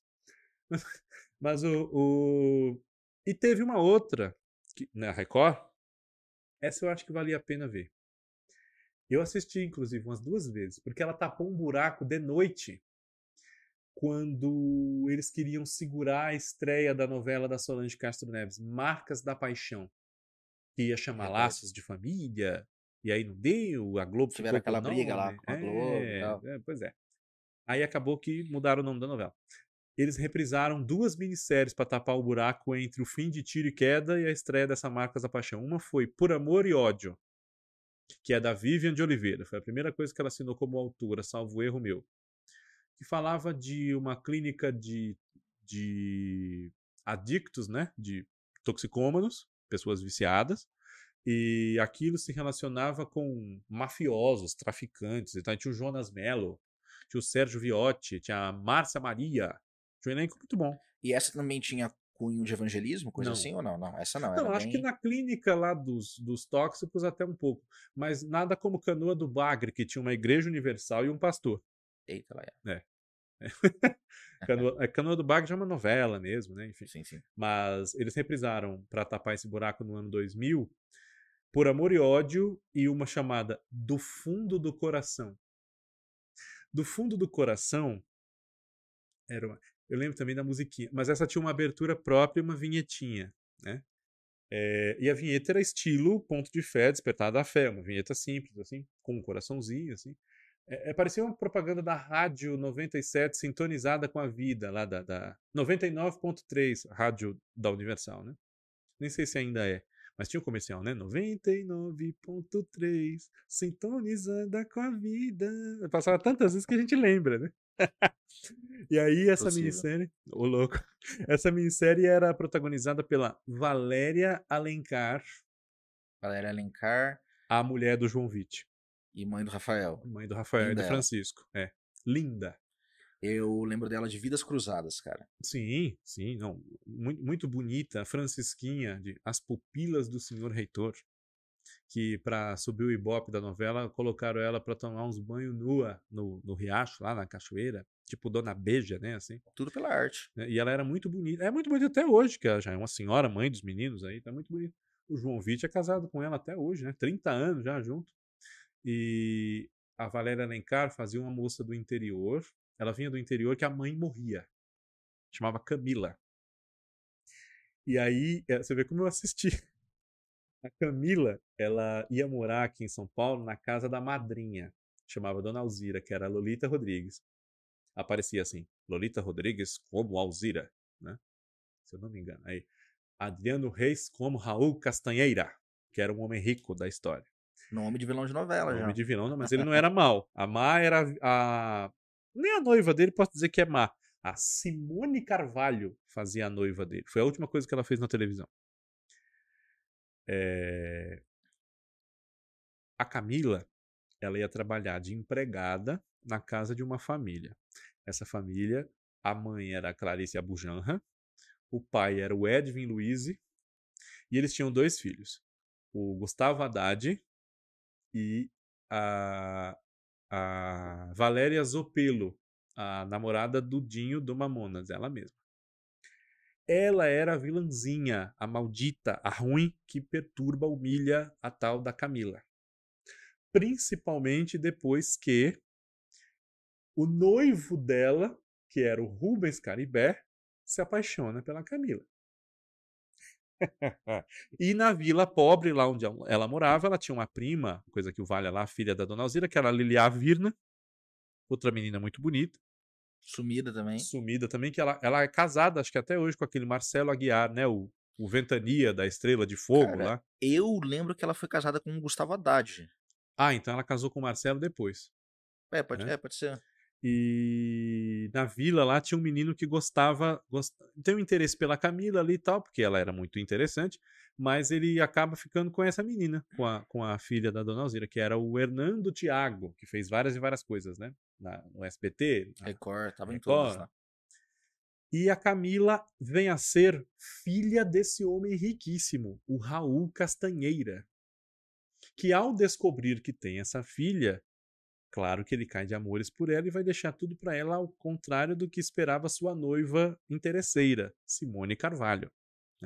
E tudo isso numa minissérie? Sim, Caraca, então. 20, 30 capítulos. é. Nossa, cara, então devia ser muito ágil, porque é, tudo que você tá me contando, eu tô vendo enredo pra uma novela de 100 capítulos ou mais. Ah, pois é, pois é, daria, daria jeito. E eu lembro da, da musiquinha assim, ah, estamos apresentando do fundo do coração. Ele fazia assim. Fazia assim. Eu assistia aquilo, que era na hora do Jornal Nacional, né? Aí dava pra ver é, do fundo do coração e Terra Nostra logo em seguida, assim. né? Eu tentei, eu peguei de manhã um pouco também, mas eu vi mais nessa vez que passou de noite. Eu vi que andou passando depois na Rede Mulher ou qualquer coisa assim, mas eu já não vi que a imagem era muito ruim, era o HF né? Hoje a Rede Mulher, onde pegava a Rede Mulher é a Record News, né? Sim. É... Tinha uma coisa que me ocorreu. Te... Ah, sim, claro. Não. Você falou que não só não vê impedimentos para as minisséries longas, mas que por você elas nem teriam deixado de existir. Com toda certeza. Por mim também. Eu, eu acho que assim, ah, faço, faço, tu- ah, faço tuas é bom. Faço minhas as tuas palavras. Agora, te pergunto, depois eu também direi de minha parte. De livros que você leu, seja contos, se- além do Vamos Aquecer o Sol, que talvez rendesse até uma novela, né? Como o Meu Pé de Laranja Lima. Eu acho que sim, até. É. Mas. E aí fica a dica já, Iris. Só vai. Iris, não, Dona Iris. Senhora Iris, por favor. É, por favor, se vocês forem fazer meu pé de laranja lima mesmo, considerem alongar, já que fazem novelas longas, né? E contem também o Zezé depois e tal, né? Não precisa fazer outra novela. Pode manter o nome de meu pé de laranja lima, a gente não se incomoda, né? Nem um pouquinho, vou ficar felizão. E, e, o, o, e não é nenhuma traição, porque é a sequência da história. Sim, ué. Mas assim, que outras obras que você leu, não precisa ser brasileiras, mas você acha que poderiam render boas minisséries curtas ou longas, enfim, como você achar que, que renderiam? Cara, eu acho que, por exemplo, Quarto de Despejo, Nossa. né? Um super livro bom pra caramba, assim, é. E que eu acho que, como minissérie, mesmo que com poucos capítulos, daria uma obra super interessante. Agora, deixa eu ver que é o mais. Deixa eu ver. Quarto de despejo, para constar, né, da dona Carolina Maria de Jesus. Isso. Né? Que Esse teve mesmo. a sua própria vida retratada, é, assim, dentro dos limites do possível, né? Num caso verdade da Globo, né? Que acho que teve esse nome até, Quarto de Despejo. Mas que, enfim, não é o livro, etc. Né? Uma adaptação mais calcada no próprio livro, né? Acho que seria legal mesmo. Eu acho que, eu acho que seria perfeito, cara. É outra que já virou novela, mas eu acho que como minissérie ficaria até mais mais interessante do que como novela, mesmo porque a novela quando aconteceu não foi aquelas coisas e tal. Helena, do Machado de Assis. Helena. É que é que Helena, se a gente parar pra pensar, tem uma estrutura completamente folhetinesca. Sim. Então, assim, tipo, você lê aquele livro e você vê que daria uma novela. Mas eu acho que como minissérie ficaria legal. Também não com muitos capítulos, esse, esse, é, nesse formato mais ou menos. Eu acho que seria uma excelente pedida, cara. Uhum. É, o Gilberto Braga fez. É aquela coisa que a gente falou, né? Não havia essa cultura da minissérie. Então ele fez em 20 capítulos, mas ele fez uma novela. Sim. É diferente uma novela em 20 capítulos e uma minissérie em 20 capítulos. Pode parecer que é só uma questão de nomenclatura, mas não é. De forma alguma. né? Quem estuda o assunto sabe. Né? Quando você escreve pensando naquilo ser uma minissérie, por mais que a obra já esteja fechada, você vai fazer uma adaptação até bastante fiel e tudo, há, há sutilezas né? de, Sim, de definição. E tem, tem também uma. Tem uma versão do Mário Prata, né? Mas aí já rende uma novela mesmo, ele criou muito em cima. pegou coisas do, do Machado de Assis, de outras coisas, de contos também, né, para incorporar na, na manchete, né? E que essa, pelo que eu me lembro, não foi muito bem de repercussão, né? É, não é saudada como um sucesso, não rendeu muito bem, embora ela tenha sido exibida três vezes pela manchete. Eita. Né? E nunca foi assim super cortada para passar em 40 capítulos. E ela passou a primeira vez no horário de novela, vamos dizer, a faixa das sete e meia, uhum. Quando inédita. Depois ela foi reprisada menos de dois anos depois, na faixa nobre, nove e meia, quando acabou uma reprise de Dona Beija. Que eles estavam fazendo um esquenta para fazer Cananga do Japão, e ficou mais de um ano nessa, até estrear Cananga do Japão, né? E falava-se em Cananga do Japão muito tempo antes dela de fato começar a ser gravada. E depois eles reprisaram Helena de novo, acho que em 93. Isso mesmo, 90, segundo semestre de 93, umas 4 horas da tarde. E deve ter passado inteira pelo tempo que durou, assim. É, a Luciana Braga, né? Luciana Braga e Thales Panchacon. Uh, livros que eu li, assim, que eu gostaria que fossem, eu acho que renderiam minisséries interessantes. Eu sou suspeito, assim, que eu, eu gosto muito do Marcos Rey. Né? Inclusive, acabei de ler um livro do Marcos Rey que eu estava para ler ele fazia um tempo, que chama-se Ópera de Sabão. Né? Ele Já é. Li também. É, hã? Li também esse livro. É, muito, muito nossa, legal. é muito bom. Esse livro foi lançado em 80, né? E, nossa, é muito legal. Pode falar, pode falar. Não, é, e você sabe como que eu cheguei nesse livro, cara? Como?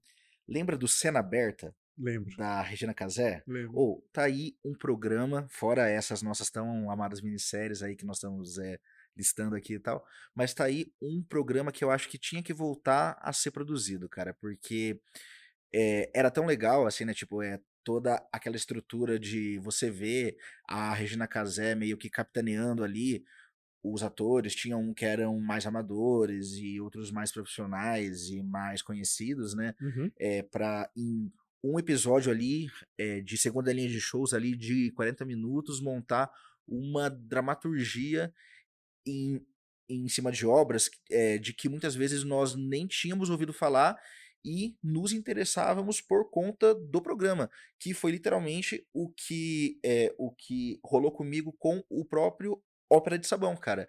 Eu vi é, o Cena Aberta é, sobre esse livro, que, se eu não me engano, era a Carla Tenório, com o Márcio Garcia, e mais a própria Regina Casé, que fazia a Madame Zora e tal. E depois disso, eu achei tão interessante que quis ler o livro. Hum. E eu concordo com você. Daria uma. Uma minissérie legal, ah, né? Com certeza. Uma novela, não digo, mas uma minissérie, não, é. né? E a, e a Carla Tenório também, já que a gente elogiou tantas belezas no nosso programa de hoje. Carla Tenório também é uma menina linda, até hoje. Volta né? pra TV. Carla amanhã. Tenório Cruz. Em Agora é que são elas, né? Os ricos também choram. Amigas, Amigas rivais. e rivais. Ela fazia uma personagem muito difícil, né? Inclusive que a menina rica, que é volúvel ali e tal, não sei o que, acaba sendo contaminada, né, com HIV e tudo mais. Nossa, Carla Tenório é uma moça muito bonita e uma atriz muito interessante.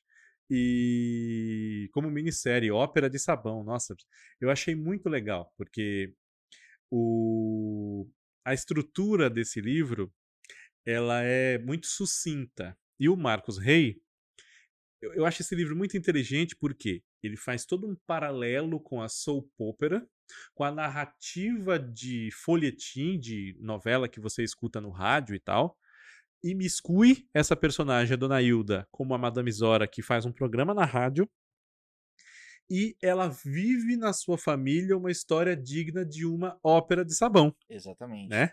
Num tempo de televisão incipiente, né? E é, e é muito curioso porque muito embora seja um seja um livro que tem é que parta de uma de uma premissa que tende pro melodrama é um livro muito sarcástico não é sim, verdade? sim não demais. Então como minissérie realmente oh, mandou benzaço cara. Daria daria uma uma uma obra muito legal cara sem ah, sombra sim, de dúvida. sem dúvida eu gostaria de ver é, ópera de sabão e eu gostaria de ver, aí no caso, você vê como a gente é puxado para novela, né? Uhum. No caso, daria uma novela tranquilamente, mas eu acho que poderia ser feito um projeto é, um livro já foi adaptado pelo próprio teleromance na cultura, que foi Música ao Longe, do Érico Veríssimo. Ele é uma segunda parte da história, que é uma, tem uma trilogia dos livros, até mais de três livros, eu acho, três ou quatro livros. São os livros que contam a trajetória de uma personagem dele chamada Clarissa. Né? Tem o livro Clarissa, depois vem o Música ao Longe, depois vem Caminhos Cruzados, e eu acho que o que vem em seguida é Um Lugar ao Sol, uma coisa assim, não lembro agora. Mas uh, você pode pegar os livros que contam a trajetória dessa menina Clarissa, e ela fica adulta, etc., vai ser professora, né?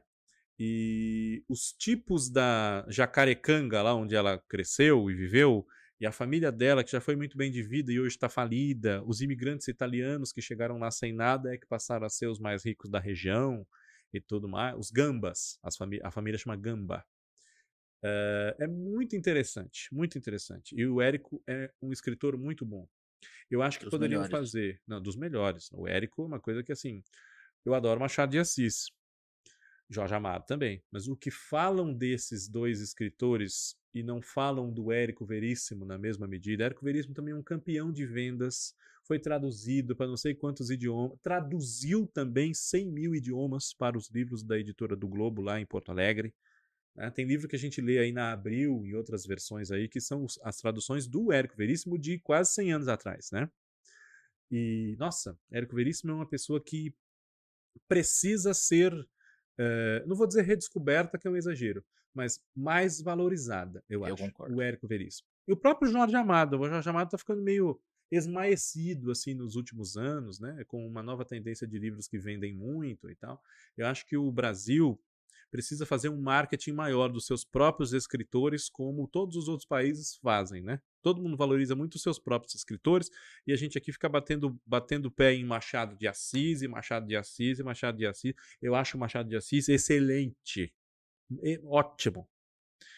Tem um livro dele, inclusive, que daria uma minissérie também chamada Ressurreição. Né? Esse, esse eu não li. não, o próprio Esaú e Jacó, né? Esses livros dele. Mas o. Mas o que é uma fase. Uma fase que não é aquela fase ácida, né? Do fim da vida, né? Mas o. E o Helena, eu concordo. Mas uh, eu acho que a gente precisa valorizar mais, sabe? Lígia Fagundes Teles, né?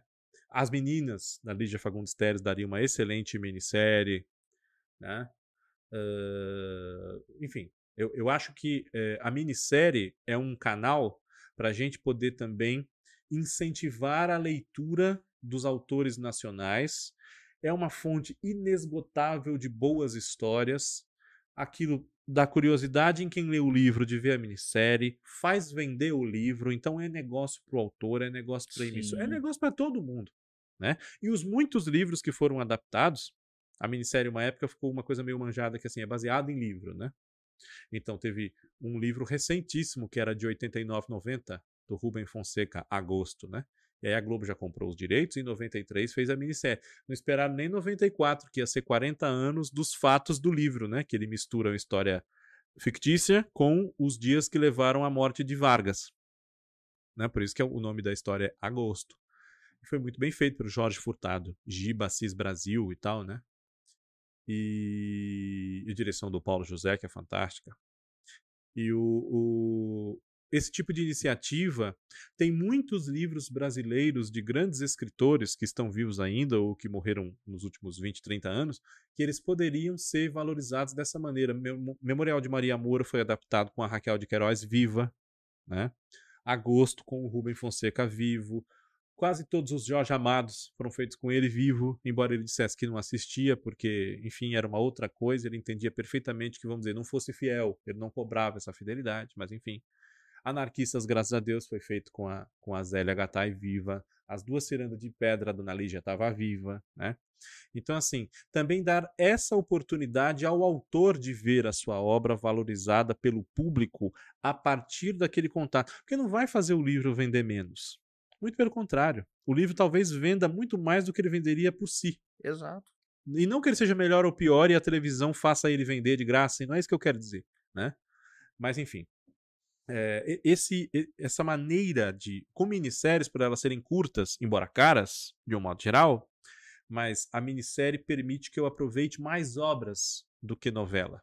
A não ser que eu faça muito mais novelas, né? Não, é, e fora que, como nós até já falamos aqui, é, a minissérie tem a vantagem de ser um formato menos engessado do que as próprias novelas, é que permite uma liberdade narrativa maior, tudo isso. Sim. Então, eu defendo até o fim, cara. Assim, tipo, é um formato que nunca deveria ter sido extinto da nossa televisão. Sem dúvida. Que tá fazendo falta e que, creio eu, que se voltar, seria muitíssimo bem-vindo. É, você tinha até falado sobre uma eventual possibilidade de a Globo começar a reprisar é, minisséries na própria TV aberta, da mesma forma como tem feito no Viva, é até para ter um, um alcance maior. Eu não só concordo com você, com, é, como acho que essas possíveis reprises elas podiam servir de teste é, para ver, para medir como é a acolhida desse formato que deu tão certo lá atrás com o público de hoje. Sim. E a partir dessa resposta, se pensar em produzir novos títulos para o filão. Sim, exatamente. Inclusive agora com esse bom ibope de todas as flores, que chega aí a 20 pontos, passando de meia-noite, duas vezes por semana ela passa de meia-noite, né? São dois capítulos do Globoplay que passam numa noite só. É, eu acho que existe um público que está interessado em boa dramaturgia, digamos assim, que ainda fica até meia-noite acordado. Então, tudo bem, você não vai passar ela colada com a novela, mas faz uma reprise de uma minissérie dessa, um JK, sabe? Um só coração, uma coisa assim. Passa ela onze e tantos, não tem problema, né? Se tem gente que vê Fuzue duas horas da manhã, né? Não estou julgando aqui os méritos de Fuzue, mas é uma novela duas horas da manhã. Exato. E via Cara e Coragem, e via Vai na Fé, né? Então, se duas horas da manhã tem jeito, por que meia, 11 eh, horas não, né? Elas sempre passaram 11 horas mesmo. E antes que eu esqueça, é, falou-se muito numa, numa minissérie com a vida da Elis Regina, né? Gostaria muito que ela tivesse sido feita e que outros ídolos da música tivessem as suas vidas contadas em minissérie. Vinícius de Moraes, Tom Jubim, Elisete Cardoso, né? A Elza Soares, né? Agora que ela já faleceu, não teria, vamos dizer, um compromisso de não desagradá-la, digamos assim, que às vezes acontece, né? Uh, e nem precisa ter, porque a Elsa é uma mulher que a vida dela sempre foi um livro aberto, enfim, uma Sim. mulher que, enfim, uma mulher interessantíssima, muito importante. Mas eu acho que uma grande base para minisséries muito boas e que poderiam ter uma pegada do livro do, do livro não, do filme do Walter Lima Jr., aquele Os Desafinados, com a Cláudia Abreu, Rodrigo Santoro, Ângelo Paz Leme, né? É, seriam minisséries baseadas nesses grandes momentos da música brasileira, com pesquisa calcada nos livros do Rui Castro, que ele escreveu. Chega de Saudade, enfim. É, é, são livros muito bons e que não são fi ficcionais, mas eles podem servir de base para a construção de perfis e tal. E o próprio Rui Castro poderia colaborar na feitura dessas minisséries. Putz, TV Globo 2025 vai fazer 60 anos. Vamos fazer um negócio desse, TV Globo. Só vai, Globo, só vai que é sucesso. Só vai. Felipe Brandão, meu amigo. Infelizmente, pelo adiantado da hora, vamos ter que já encerrar por hoje, tá? Eu agradeço muito a sua presença aqui, abrilhantando o nosso Ligados na TV, diretamente dos Paranás para o mundo, como eu disse no começo. e diga para os nossos espectadores como eles podem acompanhar você na internet, em redes sociais, o seu conteúdo do site, enfim. Bora lá. É, bom, é, como o Fabião já expôs, é, eu sou redator do, do, do Observatório da TV, já tem alguns anos, tudo. Estou sempre escrevendo lá no site, sempre em dia lá com a publicação de matérias, de críticas, né, tudo mais. Eu estou no Facebook como Felipe Brandão Pedro Antônio e no Instagram como Brandãozão. Só chegar e adicionar. Maravilha. Arroba Brandãozão. É isso aí. Bom, eu agradeço também a você que está conosco até essa hora e tem estado conosco todas as segundas. Muito obrigado por se inscrever, por seguir a gente, acompanhar não só o podcast, como também os nossos outros conteúdos. Todo dia tem vídeo diferente, exaltando a história da nossa TV e também o que ela tem feito hoje em dia, né? Informando vocês, trazendo curiosidades, fatos históricos dessa nossa máquina tão querida. E Semana que vem tem mais Ligados na TV, podcast do Observatório da TV. Um abraço, boa noite. Tchau.